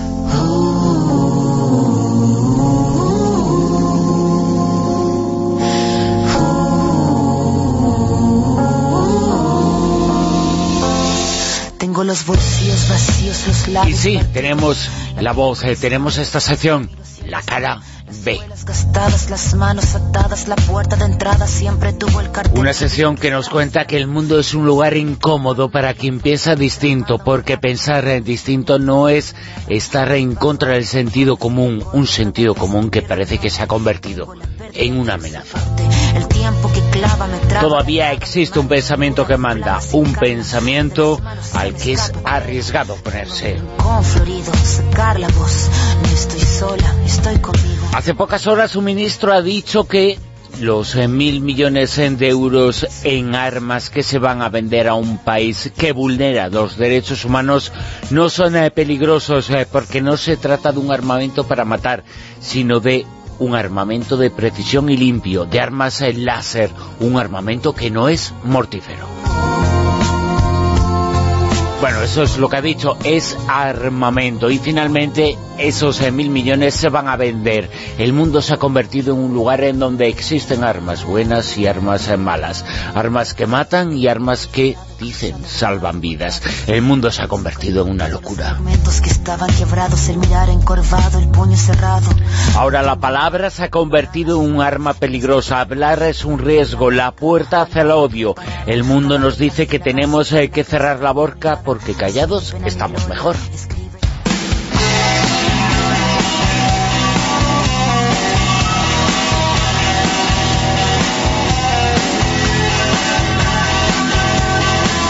Fábrica de sueños y la insensatez de la esperanza, la metralla del rencor y el espejismo de la nostalgia, el tiempo lento y groseramente disponible a todas horas, el masoquismo de almacenar desperdicios y destierros, una arcada sin asco, un recuerdo sin distancia, la existencia del olvido sin vocación de olvido. Y esto que hemos eh, leído pertenece a la obra La jodida intensidad de vivir.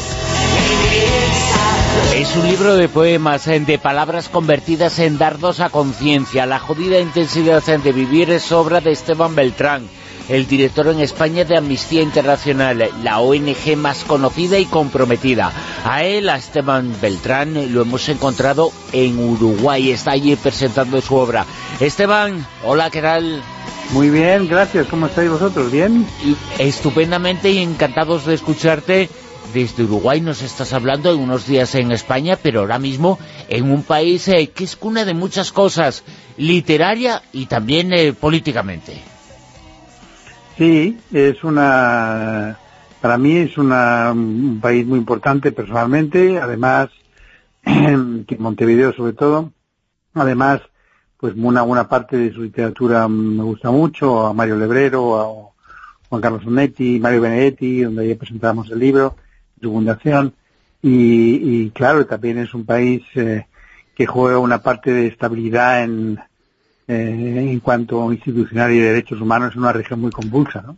Se puede decir, eh, aunque, bueno, no es eh, del todo exacto, pero eres un hombre que vives dos vidas, una es en viajar por todo el mundo en busca de reclamar que la conciencia y la humanidad se comporte cuando se habla y cuando se viola los eh, derechos humanos, eh, pero también tienes una parte íntima que hace explorarse a uno mismo y lo haces eh, sin piedad en este libro. Lo que, lo que sea, los poemas y las palabras se convierten en dardos a la conciencia y hay que utilizarlos siempre. Bueno, en este caso lo que he intentado en la jodida de vivir es intentar algo muy humano que es comprender una situación, una situación muy difícil que me ocurría en la vida, ¿no? Entonces, y, lo que intenté a través de las palabras, hay un Philip Roth, el escritor norteamericano, que decía que él cuando se ponía a escribir eh, se, metía como en una mina y extraía con las palabras los minerales para entenderse a sí mismo. Así me siento yo, ¿no? Eh, en una época muy determinada de mi vida necesité de madrugada escribir, antes no lo había necesitado hasta 30 años antes, y, con esa palabra no me desahogué ni nada, son palabras que tienen que ver, bueno, para entender un poco una relación amorosa, para entender la relación con la, con, la muerte y la agonía de otras personas queridas y con esa situación transformarlo en palabras. Creo que al final, eh, pues, eh, me salvó la autenticidad de intentar rescatar esos estos materiales minerales que tenía dentro de mí y eso me permitió un poco pues eh, manejar mejor la situación o hacerme o hacerme la ilusión de que manejaba mejor la situación. Pero hemos tenido que esperar eh, tu último libro de poemas en anteriores de hace 30 años, hemos tenido que esperar un poquito para encontrar un nuevo texto tuyo eh, de este sentido, en este aspecto, en el mundo de la poesía.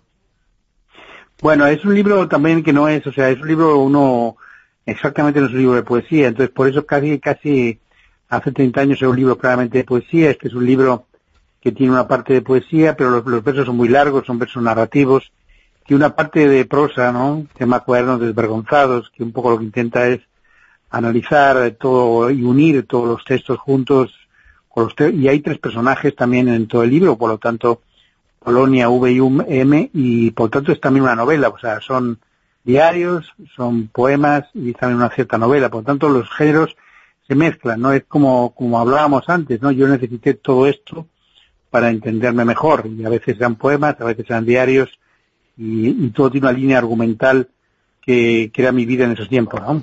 De todas formas, eh, dentro de muy poquitas horas estás otra vez en España, se presenta el libro, una de las presentaciones, has hecho más de una decena, en Córdoba, ¿no?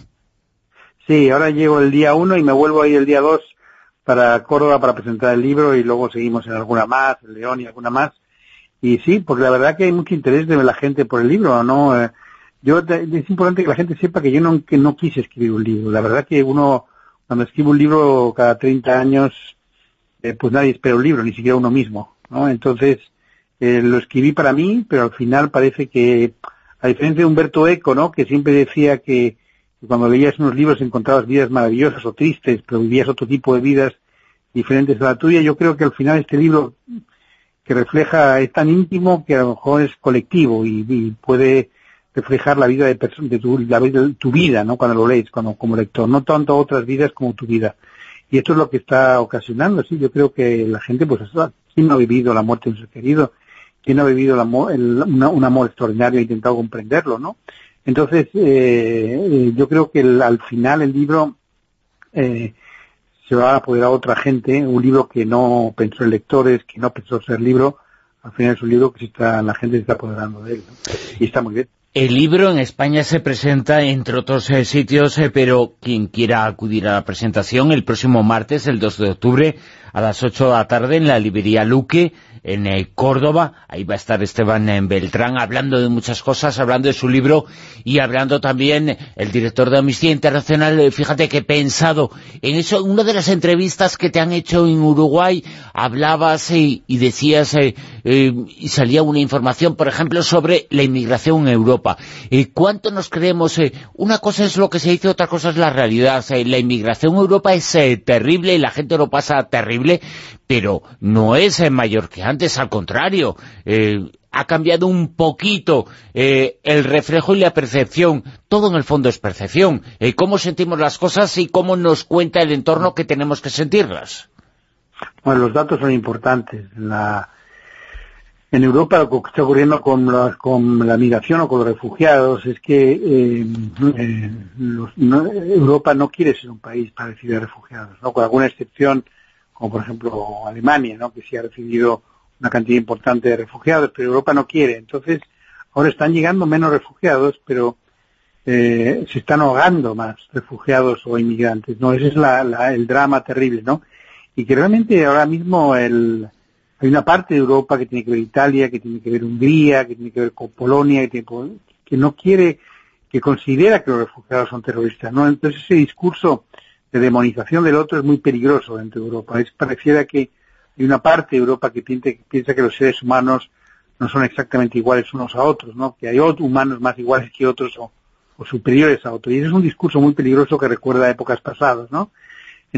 Frente a eso yo creo que hay que mostrar lo que son los derechos humanos, las leyes internacionales, que lo que hacen es vamos a intentar eh, ordenar los refugiados, vamos a intentar distribuirlos lo mejor posible entre los países que están en Europa, son 28 países, que no supongan nada de desordenado para la gente, y eso es lo que he intentado explicar aquí, sobre todo aquí en, en América, que también se están produciendo corrientes de refugiados inmigratorios en Venezuela, por ejemplo, o de centroamericanos en México, yo les he dicho, por favor, no, no cometer los mismos errores que en Europa, que hemos intentado cerrar las puertas y al final esto se ha convertido en una situación crónica en el que la gente muere en vez de ordenar bien la migración y la, y la llegada de los refugiados por medio de vías legales, seguras y ordenadas.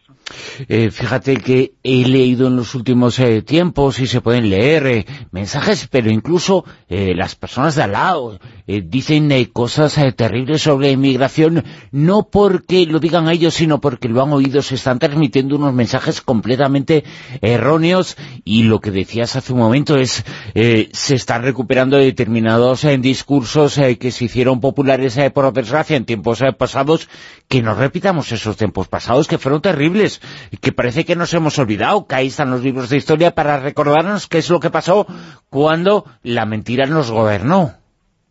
Sí, no tan lejos, no hace tanto, ¿no? Como decía la exposición de Auschwitz. Pues sí, el, el, el, lo que ahora es, lo que ocurre es que hay un discurso muy terrible por parte de algunos países, entre ellos, pues, eh, Estados Unidos, o, o China sobre los ugures, o Rusia sobre los defensores de derechos humanos, o los homosexuales, o Hungría sobre los inmigrantes, o Polonia sobre los refugiados, que lo que están diciendo es poner énfasis en el otro, en el, el demonizar al otro, ¿no? Es muy, muy peligroso. Por lo tanto, necesito reforzar, necesitamos reforzar que Alemania, que Francia, que España, que Portugal refuercen una, un, un discurso y unas medidas de derechos humanos, porque si no, al final nos vamos a encontrar que, que nadie defiende los derechos humanos en el ámbito de los gobiernos. Esto que nos separó de la barbarie de la Segunda Guerra Mundial, que, con, que llevamos 70 años sin guerras en Europa, que ha contribuido a crear una estabilidad eh, enorme en, Europa y en otras partes los derechos humanos, los países más estables son aquellos que respetan los derechos humanos y al resto de la gente es la gente que tiene miedo, ¿no? Que, que, que, siente miedo y que son un poco eh, carne y cultivo de, de, de, de, esto, de los líderes que, hablan en contra de los derechos humanos. Hay que decirle que no, que los derechos humanos también son salud, también son educación, también son vivienda, que es lo que da estabilidad. Si respetamos los derechos humanos, las sociedades son más estables para todos, para las minorías y para las mayorías. Fíjate que mencionabas ahora los eh, uigures en eh, China, que se encuentran muchísimos de ellos en campos, eh, les llaman así, de reeducación. En cierto modo, la fuerza del lenguaje ha hecho que los campos de concentración se llamen de otra forma, pero nos tenemos que dar cuenta de eso. ¿Qué son eso? Que son auténticos campos de concentración y que su único delito es pensar distinto. Sí, son en este caso son musulmanes, son 18 millones de personas que viven en una zona, en una región de China, y China efectivamente lo que hace es un, son campos de reeducación, pues son campos de concentración que mantienen a la gente por años detenida sin ninguna justificación de ningún tipo, salvo el hecho de ser diferentes. Ese es el elemento, o sea, el elemento que estamos, que une todas estas políticas, digamos, eh, violatorias de derechos humanos, es considerar a alguien enemigo, ¿no? Sea inmigrante, sea refugiado, sea mexicano, sea ugur, eh, sea de defensor de derechos humanos, sea LGBTI, ¿no? Y, y no, digamos, la, la, la, y eso hace que las sociedades de esos países sean inestables, ¿no? O sea, es inestable Hungría, es inestable Polonia, es inestable Estados Unidos, es inestable México con los centroamericanos, ¿no?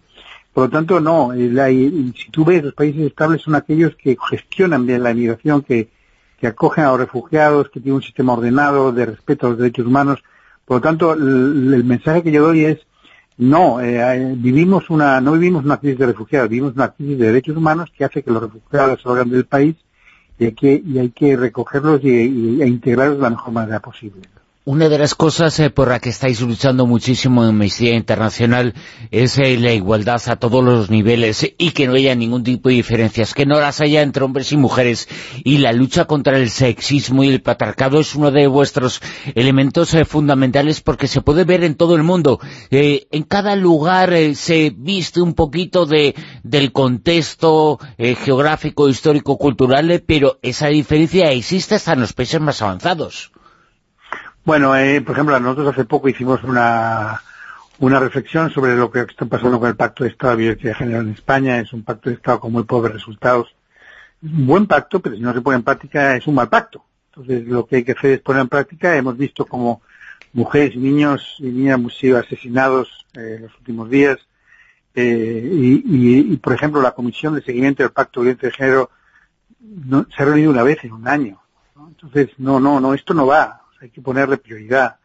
Eh, al mismo tiempo estamos viendo eh, que hay un movimiento de mujeres a, absolutamente eh, esperanzador, ¿no? Que se coordina por todo el mundo, que, que avanza en muchos países para conseguir pues avances sobre violencia, sobre acceso al aborto legal y seguro, y, y, y eso es muy, también muy alentador y nosotros lo, lo apoyamos, pero estamos hablando de la mitad de la población que todavía sufre discriminación o violencia o sexismo o amenazas o abusos y, y eso en, ocurre en todas partes del mundo. Lo que ocurre y, para eso necesitamos una movilización también de mujeres y hombres a, nivel del problema que tenemos y eso sí que es algo muy esperanzador, ¿no? De Estados Unidos, desde Estados Unidos a España. Recuerdo las manifestaciones en España que hubo el 8 de marzo.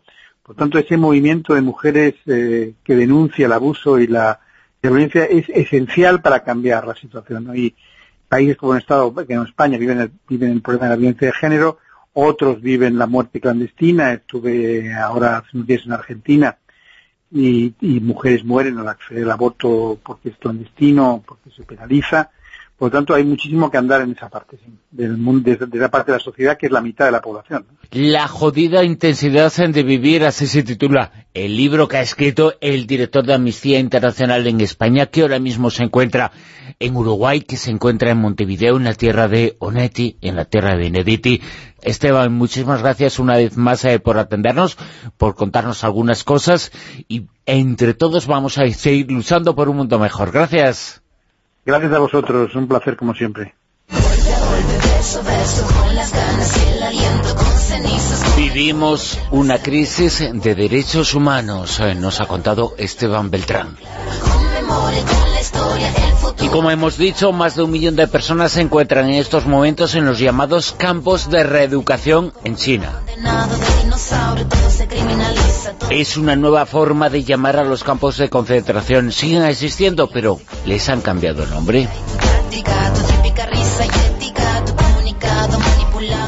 Y encima, en este caso, los presos son musulmanes. Eh, Se les acusa de llevar barba larga, de estar en contacto con gente de esos eh, países, de tener un credo impuro. Tus monólogos, tus discursos incoloros, no ves que no estamos solos, millones de polos. Igual, igual asumimos que esos campos no son buenos, claro, pero tenemos que limpiarnos la conciencia, lavarla, porque aquí en los países occidentales eh, tenemos un discurso que a veces justifica esa brutalidad y no dudemos de que los responsables se escudan en eso.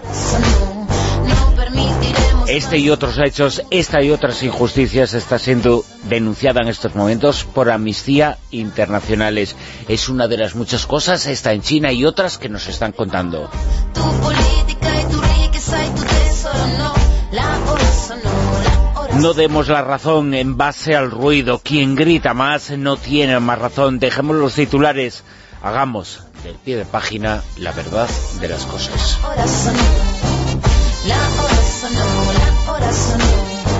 La rosa de los vientos en onda cero.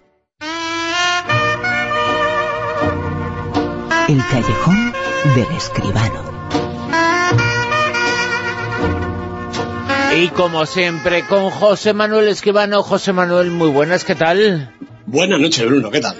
Y vamos a comenzar eh, con la actualidad. Eh, Las noticias han estado en San Sebastián, el festival más importante de nuestro país, el festival de los festivales. eh, ya tiene palmarés desde hace muy pocas horas. Va a ser nuestra gran noticia y además es que ha habido pequeña o gran sorpresa.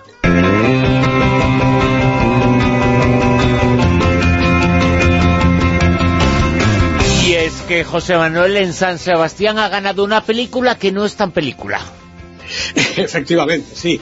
Yo creo que sí, que ha habido una pequeña sorpresa, no porque la película ganadora no merezca a lo mejor la concha de oro, que seguro que sí. El jurado ha dicho que ha sido una decisión unánime, y, me- y yo me lo creo, ¿no? Sino porque no figuraba entre las favoritas y porque además es una película que es casi, casi, casi un documental. Bueno, digamos ya el título, Entre dos aguas, la película de Isaki La Cuesta, una película que La Cuesta se ha trabajado desde hace nada menos que 14 años. La historia de dos hermanos, una historia que, como digo, tiene ribetes de documental, a pesar de que la película, bueno, es una película con todas las de la ley, con su argumento. No sé yo exactamente si el público ha sido tan unánime como el jurado, sobre todo porque me da la impresión de que una de las películas que ha visto todo el mundo en San Sebastián. Pero yo, desde luego, le doy todo el crédito, el cine de Isaki La Cuesta es un cine realmente interesante, importante, y si ahora se lleva la concha de oro, seguro que ha sido más que merecido. Ha habido un premio especial del jurado, que ha sido para la película filipina de Brillante Mendoza, Alfa, The Right to Kill, el derecho a matar. Las conchas de plata al mejor director han sido para Benjamin Neistat por Rojo, la película argentina, que como ahora veremos, ha sido de alguna manera eh, una de las triunfadoras de la noche, porque el mejor actor, la concha de plata, se la ha llevado Darío Grandinetti, el ya veterano, pero grandísimo siempre, actor argentino, por la misma película, Rojo, la película argentina de Benjamin Neistat. El premio La Concha de Plata a la mejor actriz ha sido para Pia Tielta por Blind Spot, la película noruega, y el premio a la mejor fotografía ha sido también para Pedro Sotero por Rojo. Por eso decía que la película argentina ha sido una de las grandes eh, ganadoras. El premio al mejor guion se ha ido execuo para Louis Garrel y Jean-Claude Carrier por L'Homme Fidel y por Laverty por Julie, otra de las películas perdón, españolas que concursaban en San Sebastián. El premio nuevos, eh, nuevos directores ha sido para el japonés Hiroshi Okuyama por su película Jesús, el premio Horizontes, que premia la mejor película latinoamericana para Familia Sumergida, de María Alché, el premio Zabaltegui, el premio que va a las películas más arriesgadas, más menos convencionales, ha sido para Song for the Jungle, de Jean Gabriel Periot, el premio del público. También este, este premio se divide, ha sido para Un día más con vida, la película de Raúl de la Torre dedicada al genio del periodismo Kapuscinski, y para Girl, la película de Lucas Dont, la película europea de Lucas Dont. El premio Irizar para el cine vasco ha sido para El Ciervo, película que ya está estrenada, podemos ver en nuestras carteleras, la película de Coldo Almandoz, el premio Televisión Española Otra Mirada para la Tercera Mujer, de Asma y Fer, y por último, y para rematar este largo y yo creo que completo y rotundo palmarés, el premio Feroz Cinemaldia, premio de la crítica, ha sido para Quién te cantará, la película de Carlos Bermud, otra película española en el palmarés. La verdad es que se pueden destacar eh, muchas cosas. Eh, evidentemente el premio grande eh, para Isaki La Cuesta, pero la figura de Grandinetti y la película Rojo también están ahí compartiendo protagonismo y es que además es un grandísimo actor y el cine argentino una vez más diciéndonos que es de los mejores que se hacen en el mundo. Efectivamente, estoy completamente de acuerdo y además eh, estos premios le han dado el premio de Grandinetti y los premios eh, del guion para Paul Laverty y Jean-Louis Gardiel le han dado el toque reivindicativo a la gala porque los tres han hecho unos discursos que además del agradecimiento normal y corriente y consabido han tenido bastante, bastante carga política, porque francamente el escenario de un festival, el escenario de una gran gala del cine, eh, no puede estar eh, ajena a la vida y como pasan cosas que también los cineastas tienen que conocer y conocen, pues han aprovechado para comentar. Lo que dices es verdad, la gran ganadora ha sido Entre dos aguas, de Shaki La Cuesta, pero Rojo, la película argentina de Benjamín Neistat, ha sido otra de las grandes vencedoras. Yo tengo verdaderas ganas de verla ya en la pantalla grande, en la pantalla comercial. Y vamos a hablar, eh, la crítica de esta noche va a ser una película, eh, ya sabéis eh, que aquí en el Callejón José Manuel nos habla de todo el mundo del cine. Esta se titula Searching, se titula con una palabra inglesa, pero es una película de Indonesia. Venga, una foto. Un, dos, tres.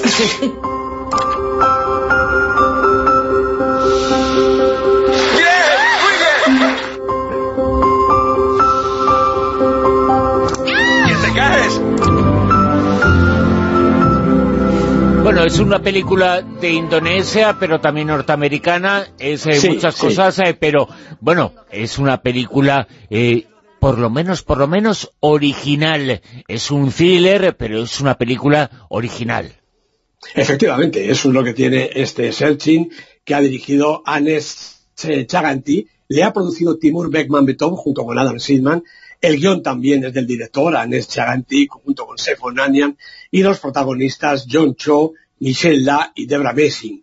Es el debut de este director eh, joven, 27 años tiene nada más, nacido efectivamente en la India, pero afincado en América. Bueno, Timur Beckman Betov, el director y productor de Guardianes de la Noche y del último Ben-Hur, eh, avala este estreno y lo hace con la confianza, creo yo, de que va a gustar o, o por lo menos sorprender, porque Searching está protagonizada por un padre que busca a su hija y por la policía que lo ayuda, pero sobre todo está protagonizada por la pantalla, la pantalla del ordenador, los móviles, las tabletas, las televisiones y bueno, algún otro cacharro que se me puede olvidar, pero que tenga pantalla, pantalla, pantallita, grande o pequeña. Porque toda la película está vista a través de este artificio. En el ordenador se ven fugazmente al comienzo las fotografías que cuentan la historia de la familia Kim. David y Pam el matrimonio y la pequeña Margot, que va creciendo al tiempo que su madre sucumbe a un cáncer recurrente. La verdad es que es una secuencia modélica al estilo de la inicial de Up, de, de animación, una secuencia que lleva a Margot desde los 5 a los 16 años cuando se queda sola con su padre. Bueno, David, David se empeña en que la chiquilla siga con su vida, con sus estudios y sus amistades, aunque se preocupa naturalmente por los vídeos y los chats que Margot sostiene con gente de su edad. Y la auténtica preocupación y el desconcierto y el miedo se apoderan de él cuando Margot un día no regresa a casa, nadie sabe dónde está, la cría desaparece. La detective Vic se hace cargo del caso y la búsqueda comienza. A través de los móviles y de las redes sociales, David, Vic y los demás se van comunicando los resultados de la penosa tarea, resultados nulos por el momento. Los medios también se hacen eco del suceso y las grandes cadenas le dedican espacios a todas horas. Y, aparecen algunas pistas, algunas incluso con ribetes dramáticos que no conducen a ningún resultado. La policía está a punto de dar por cerrado el caso y asumir la desaparición de Margot, pero David no ceja en sus esfuerzos rastreando una y otra vez cualquier señal que pueda aparecer en los terminales que ha manejado su hija. Realmente es un hombre ducho en los modernos sistemas de comunicación y vemos cómo por la pantalla, la pantalla del cine, se deslizan incesantemente las otras pantallas, las de los móviles y ordenadores de la chiquilla. Naturalmente, lo más novedoso e interesante de la película no es el argumento, que como tú decías, sigue los esquemas de un thriller convencional, ni tampoco las interpretaciones, correctos y aplicados los veteranos John Cho y Debra Missing, que alcanzan aquí el protagonismo, sino que lo interesante es este tratamiento de la imagen con momentos que rozan lo espectacular, aunque siempre bien medidos para que un espectador no avezado en estos menesteres pueda seguirlo sin mayor dificultad. Y mira, para mi gusto, y al contrario que otras obras más catastrofistas o desesperanzadoras, Searching contiene un muy acertado punto de vista acerca de la utilidad y los beneficios que pueden alcanzarse con el uso de las modernas herramientas de comunicación, dispositivos, redes, chats, Internet, en una palabra, eso que a algunos les parece obra del demonio. El demonio está, sin embargo, muy presente, ya forma parte de nuestras vidas, eh, pero tenemos eh, que, por lo menos, eh, poner al demonio en, nuestro, en su sitio y que no gobierne nuestra vida, ¿no? Efectivamente, así es, ¿no? Y, para qué vamos a, insistir y abundar más en el tema. Es cierto que Internet, las redes sociales, todos los dispositivos, naturalmente son herramientas peligrosas, como lo es eh, el tren y el avión. Pero también es verdad que facilitan la vida y nos suponen una herramienta de comunicación y de conocimiento y de sabiduría realmente importantísima. Vamos con el Super 10. La lista que tiene todos los factores en juego que sitúa esta semana en el puesto número 10. Bueno, al puesto 10 han caído Carmen y Lola, estas chicas que protagonizan la película de Lancha Echevarría, es decir, Zaira Romero y Rosy Rodríguez, tres semanas en la lista, ha bajado dos puestecitos. En el 9 pues también ha caído ya, y ya son nueve semanas en el Super 10, Misión Imposible Fallout, la película de Christopher McQuarrie que protagoniza, como no, Tom Cruise. ¿En el 8? En el 8 está Happy End, es Super 10, 10 semanas en la lista, aunque ya va bajando, pero aún se mantiene dentro de las mejores la película de Michael Haneke con Jean-Louis Trintignant e Isabel Huppert de protagonistas. 7. La monja, la película terrorífica de Corin Hardy con Taisa Farmiga, Demian Bichir, tres semanas en la lista y también bajando. ¿Pero por qué se terrorifica la película? ¿Por lo que cuenta, por lo que dice, por cómo es? es que, Bruno, cuando uno está mirando la pantalla y de repente aparece una monja que te quiere comer, pues eso da mucho miedo. bueno, pero es la historia, ¿no? Bueno, vamos, vamos a es la historia. La, historia está cercana al universo eh, de los fenómenos Warren, tan eh, conocidos y ya llevados al cine eh, en múltiples ocasiones, aquella monja que aparecía en una de las películas de Ron Warren, pues resulta que estaba aquí, en esta abadía, en este convento, y no solo ella, sino muchas más que, como digo, son terroríficas, todas, ¿eh? bueno, todas menos una. ¿En el 6? En el 6 tenemos un estreno, este también es terrorífico. Johnny English, de nuevo en acción, la película de David Kerr con el inefable Rowan Atkinson haciendo de las suyas. Con él está Olga Kurilenko, menos mal que haya alguien guapo en la película. En el 5... Los Increíbles, segunda parte, la película de Bradbeard, una estupenda película de animación. En el puesto número 4 pues tenemos otro estreno. Esta película realmente es importante, es interesante, es recomendable. El Capitán, la película de Robert Swenke, que narra un episodio poco conocido, pero un episodio real de las postrimerías de la Segunda Guerra Mundial. Max Schumacher y Milan Persel son los protagonistas, ha subido desde el 17 al 4. Seguimos eh, subiendo en el puesto número 3. Pues desde el 11 al puesto 3, primera semana, película de la semana The Rider, una estupenda película de Chloe Zhao, interpretada por los mismos actores que dan vida real a sus protagonistas, Brady, Tim y Lily Jandro, los tres hermanos que aparecen en la película contando casi, casi, casi su vida real. Una película realmente interesante, independiente y preciosa. Dos. Caras y lugares. Repite posición la película documental de Áñez Bardá, 18 semanas en el Super 10 y como digo, repitiendo posición. Y damos en nuestra palma de oro, nuestra concha de oro, todo, todo, todo para el número uno. Pues eh, todos lo saben, dice la película, y es verdad que todos lo saben, que es una película estupenda. La ha dirigido Asgar Faradi, la ha dirigido en castellano, con Penélope Cruz, con Javier Bardem, con Darín, dos semanas en la lista, las dos en todo lo alto. Una película que demuestra que el cine lo hacemos entre todos. Efectivamente, así es, nunca mejor dicho. As Asgar Faradi es el nombre del director de una película española, es fantástico. Claro que sí, pero es que es así, y además ha tenido el valor de rodarla en español, el idioma que él desconoce absolutamente, pero tenía su guion en inglés, confiaba perfectamente en los intérpretes, que naturalmente, menudos intérpretes, Penélope, Javier, Darín, eh, Eduard Fernández, bueno, un, reparto realmente extraordinario. En el puesto número uno, José Manuel Esquivano, muchas gracias, nos escuchamos ti, la semana que viene, chao. Un abrazo, chao. En Onda Cero, La Rosa de los Vientos.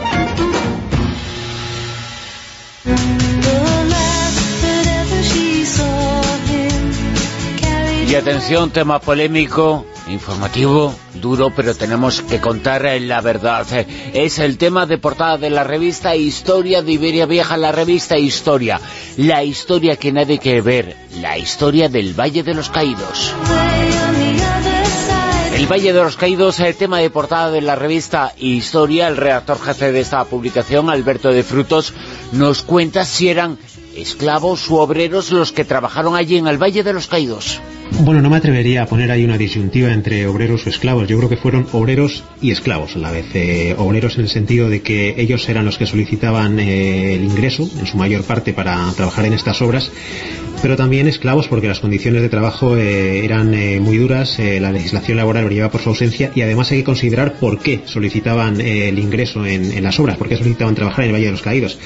Y es porque siendo presos republicanos las condiciones de vida que tenían en los campos de concentración o en las cárceles en los que estaban ingresados eran mucho peores. Por lo tanto, yo creo que fueron en cierto sentido víctimas ¿no? de, de aquella guerra civil y de aquella posguerra que intentaron redimir su pena, entre comillas esto de redimir, porque era el término que se utilizaba entonces, mediante el trabajo en, el- en la Basílica del Valle de los Caídos, que suponía que por cada día de trabajo les podían quitar dos días de, de condena. Y hay algo que deben eh, saber los nostálgicos, entre comillas, que eso, el Valle de los Caídos, es el mayor cementerio que existe en nuestro país, la mayor fosa común de España. De- además de las tumbas eh, de Primo de Rivera y todavía de Franco, que son los eh, más famosos eh, eh, restos que, que yacen en el conjunto, eh, estaríamos hablando de más de 30.000 personas, de las cuales eh, algo más de 20.000 han sido identificadas, todavía 12.000 quedan sin identificar. Hay prácticamente eh, personas de todas las eh, provincias de España y el proceso mediante el cual se fueron eh, introduciendo ¿no? en, la, en, la, en la basílica, en la cripta, fue verdaderamente eh, largo en el tiempo. Se sostuvo a partir de 1959, el mismo día de la inauguración ya se eh, introdujeron, ya se sepultaron a 8.000 personas hasta 1983 que datarían los últimos restos y así escalonadamente durante aproximadamente 20 años. La historia que nadie quiere ver, el Valle de los Caídos, tema de portada de la revista Historia este mes. En Onda Cero, La Rosa de los Vientos. Señales del fin del mundo.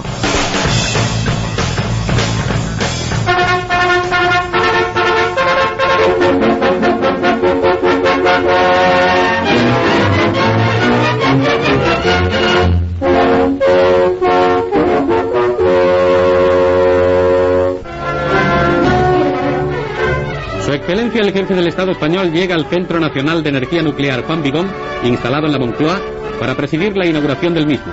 Don José María Otero Navascués, presidente de la Junta, dice que el reactor aquí instalado producirá el 80% de los isótopos necesarios para la medicina, la agricultura y la industria. Pues os acordáis, con esta noticia habría el nodo en, los, en todos los cines el 8 de diciembre de 1958, la inauguración del Centro de Energía Nuclear, sede de la Junta de Energía Nuclear, la que posteriormente fabricó en eh, ultrasecreto la bomba atómica española, que o casi fabricó, por así decirlo, porque nunca llegó a realizarse, aunque eh, el accidente de Palomares estuvo involucrado. Todo esto nos lo contó, como recordáis, el general eh, eh, Velarde, Guillermo Velarde, que ha fallecido recientemente, nos lo contó en la temporada pasada, cuando, cuando publicó su libro sobre el proyecto Islero, ¿no? que era, fue el proyecto este ultrasecreto. Todo está fraguado exactamente al norte de la ciudad universitaria, en, en en el eh, barrio, en el distrito de Moncloa madrileño, donde justo al lado hay unos eh, barrios de mucha población, como Peña Grande, el barrio del Pilar, eh, no solo estos barrios populares, sino también lo, que se llama la ciudad Puerta de Hierro, donde viven mucha gente, muchos gerifaltes de, aquel, de aquellos años vivían ahí, y lo que es más grave, la ciudad universitaria, donde muchos jóvenes y muchas chicas jóvenes han ido durante muchísimos años allí a estudiar a diario y muy cerca además del Palacio de la Moncloa donde ahora reside eh, los presidentes del gobierno de España. Bueno, pues en este enclave en pleno centro de Madrid durante muchos años se jugó, por decirlo de alguna forma, con energía nuclear. Y, eh, se jugó para construir exactamente, la bomba atómica, no, tenemos que olvidarnos, eh, ahora pensamos, informamos como algo lejano, no, ocurrió aquí, ocurrió, en Madrid, se quiso hacer la bomba atómica en España. En, el más absoluto secreto y además ocultando, como habéis podido escuchar en, este inicio del nodo del 8 de diciembre del año 58, que eh, iba a ser mm, con fines civiles, eh, medicina, industria y tal. Bueno, era una forma de ocultar que ya se estaba pensando eh, en crear esta bomba atómica, ¿no? Bueno, lo que ocurrió es que la bomba atómica al final no salió de allá, que estuvo a punto, pero lo que sí ocurrió es un sábado, el 7 de noviembre de 1970, eh, a las 11 de la mañana se estaban trasvasando 700 litros eh, del tanque A1 de la planta M1, donde estaba el reactor nuclear, eh, se están trasvasando al depósito T3 de la planta CIES, que así la denominaban, se denominaba, que era donde se almacenaban estas cosas. Bueno, Atención a esta información que es muy importante, Esto se ha sabido, estuvo durante muchísimo tiempo oculto, porque además fue secretísimo, tan, casi tan secretísimo como la fabricación de la bomba atómica y eh, eh, lo que ocurre que en ese trasvase había una llave abierta, por así decirlo, y eh, esa llave era el paso de ese líquido al, alcantarillado de Madrid y del alcantarillado ya vertía al río Manzanares. Bueno, no solo hubo ese despiste, por decirlo de alguna forma, esa llave, que ese líquido, mm, que parece ser no hay una cantidad definida, parece que fueron entre 40 y 80 litros de líquido contaminado, ahora mm, veremos de qué, pero eh, no solo hubo esa fuga, porque posteriormente se supo que a la salida de ese edificio, eh, la tubería que llevaba eh, ese, ese de, ese desagüe hacia el alcantarillado, justo a la salida del edificio, parece ser que no estaba en buenas condiciones esa tubería. Y entonces el líquido, primero, pasó por una tubería que no cuya llave tenía que estar cerrada y al pasar, al salir eh, por esa tubería, justo a la salida del edificio, al estar la tubería en mal eh, estado, eh, parte de ese líquido, además de llegar al río Manzanares, antes también se, fugó por esa por ese eh, tubería en mal estado y eh, fue a parar al subsuelo de la propia eh, Junta de Energía Nuclear. Entonces es un, doble accidente, un, doble vertido que se efectuó. ¿Cómo se efectuó? Bueno, a las 11 de la mañana ocurre esto. Sobre las 11 y 5 de la mañana ya gente del, Departamento de Medicina y Prevención, pues ellos mm, dicen que hay que cerrar y hay que dejar de trasvasar, pero parece ser que no les hicieron demasiado caso. Entre otras cosas, eh, el líquido estuvo mm, eh, vertiendo eh, prácticamente hasta las 3 de la tarde, hasta, hasta las 14.45 exactamente, que es cuando eh, todo el personal, al ser sábado, eh, ya se evacúa, se van a su casa o incluso a la zona a pasar el día. hay que decir que, el centro de energía nuclear actualmente es el CIEMAT, se llama CIEMAT, y bueno, ahí había unas instalaciones deportivas para los propios empleados y también para los hijos de los empleados de, bueno, columpios y, y demás. Bueno, como era sábado, el turno acaba a las 3 de la tarde y entonces parece ser que ahí ya nadie hace nada. Parece ser que, bueno, el líquido se fugó, pero no se tomaron medidas más serias hasta el lunes día 9 que se reincorporan los trabajadores y se comienza otra vez el, turno de, la semana. ¿Qué ocurre durante ese día y medio, ese sábado por la tarde, o ese sábado, mejor dicho, desde las 11 de la mañana hasta el lunes? Pues que eh, al río Manzanares, por el alcantarillado, eh, se vierte estroncio 90, que puede causar leucemia y fundamentalmente eh, problemas de la masa ósea, cesio 137, que lo que se fija fundamentalmente en los músculos y puede ocasionar en diversos tipos de cáncer, rutenio 106 y plutonio. En unas cantidades que las mediciones que se hicieron posteriormente fueron escandalosas. Se hicieron, se tomaron eh, mediciones a lo largo de todo el río Manzanares, eh, el Manzanares desemboca en el río Jarama, el río Jarama riega eh, toda la vega del, Jarama hasta llegar al río Tajo, pasando por Aranjuez, y una, una acequia que tiene el Jarama, que se llama la Real Acequia del, del Jarama, que es como un desvío para regar determinadas em, eh, zonas eh, agrícolas de, del sur de Madrid, de la provincia de Toledo, hasta, hasta llegar al río Pero ese vertido tóxico, ese vertido nuclear, en Madrid se limpió. Se limpió, bueno, se limpió, sí, se limpió. Vamos a ver, lo primero es que estuvo, se guardó en secreto y eh, solo unos meses después algunos periódicos como ABC Informaciones sacaron alguna información diciendo que no era, bueno, que había, pero que, no era importante, que no pasaba nada y, eh, la Junta de Energía Nuclear sacó también unas notas sobre esas fechas pasados unos meses en lo que no eh, era una cosa sin importancia. Pero posteriormente se ha sabido que de poca importancia no fue. Las mediciones, bueno, las mediciones fueron, eh, eh, llegaron a medirse hasta un, en, terreno de la Junta eh, de Energía Nuclear, esos litros de, agua contaminada, radiactiva, que se, que se fugó al subsuelo, se llegaron a medir hasta un millón de veces por encima. Dime, pronto. ¿Llegaron a, no sé, a los hospitales a registrarse casos? No, no, no, no sé, no, no. Primero porque ahí vamos a ir por partes. Vale, vale. Lo que hicieron es inmediatamente ya, la semana siguiente se pusieron manos a la obra, eh, en el estuario del, río Tajo, en Lisboa, de repente aparecieron una gran cantidad de peces muertos. Las autoridades eh, portuguesas investigaron la parte del río Tajo de su terreno y allí no había nada, con lo cual la dictadura de Salazar, portuguesa de Salazar, consultó con la dictadura de Franco en aquel momento, todo se mantuvo en secreto y en efecto parece ser que la fuga de este líquido mm, fue la determinante de esta gran cantidad de peces muertos en la desembocadura del río Tajo. este incidente diplomático, al ser dos naciones eh, amigas en aquel momento, dos dictaduras, pues se mantuvo absolutamente en silencio y solo meses después la Organización Internacional de la Energía Atómica pues visitó la, la zona. ¿Qué ocurrió en todo ese recorrido de los afluentes y del río Tajo? Pues que eh, personal de la Junta de Energía Nuclear, eh, a veces con policías, pues recorrió todos eh, los terrenos de la acequia real del Manzanares y lo que hizo fue comprando mm, los productos agrícolas que estaban en, ese momento, mm, pero mm, de forma engañosa, engañando a los, a los agricultores diciendo que bueno, que había habido una fuga de gasóleo, que bueno, que es que estaban probando un nuevo tipo de comida para animales y bueno, que necesitaban eso y tal, siempre con, con, engaños. Mucho, eh, compraron eh, varias em, cantidades de, cosecha, pero no todas, ni las, ni las inmediatamente posteriores, sino que mucha de esa cosecha lo que acabó eh, es en los mercados de Madrid. Y en aquel momento lo que tampoco no se evaluó es eh, tampoco si a lo largo del curso de estos ríos el agua eh, que se usa para consumo urbano, para consumo humano, si en qué nivel eh, se usó ese agua y a qué pudo llegar. No se sabe qué efecto tuvo sobre la población, porque en ningún momento se realizó ningún estudio epidemiológico, en ningún momento en todos estos años.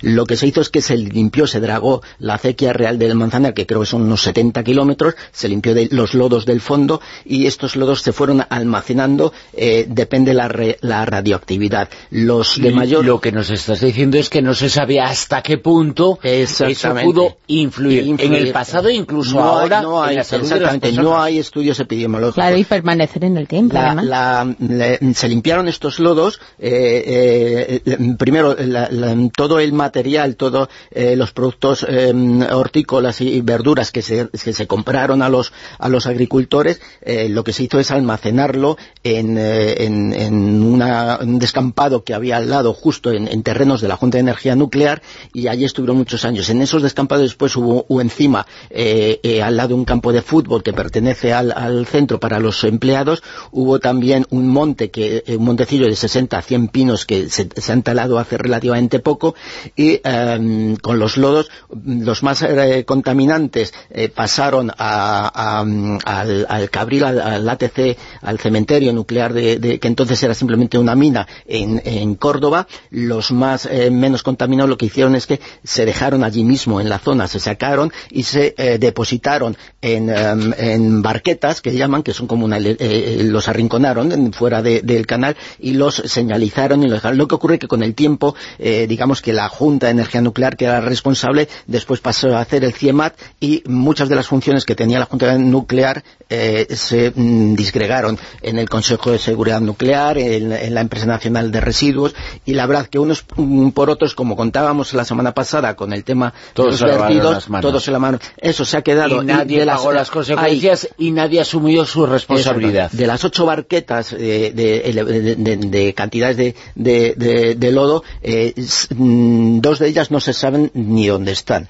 Seis de ellas eh, más o menos se saben dónde están. Lo que ocurre que como nu- nunca han estado señalizadas, nunca han estado sometidas a vigilancia, en algunas de ellas eh, se han movido o se han removido para mm, construir carreteras, construcciones y demás. Esto con la ignorancia en todo momento de la Confederación Hidrográfica del Tajo, con la ignorancia de todos los eh, municipios eh, por los que pasan estos ríos. La Eh, ignorancia que se hacen los locos, claro. en- en- de luego los alcaldes actuales lo, eh, lo desconocían. Los alcaldes de, de aquellas épocas no se sabe, pero por el secretismo con que se llevó esto, es más que probable que tampoco nadie absolutamente lo supiera. Los ratoneros de la, de, de la Junta de Energía Nuclear, que eran la gente de mantenimiento que se dedicó a, eh, y les mandaron, mejor dicho, a limpiar todos estos, iban con un mono, unos guantes y un medidor de radioactividad, con una protección mínima. El, el, em, comité de empresa de la Junta de Energía Nuclear siempre denunció que había habido una serie, eh, una cantidad de casos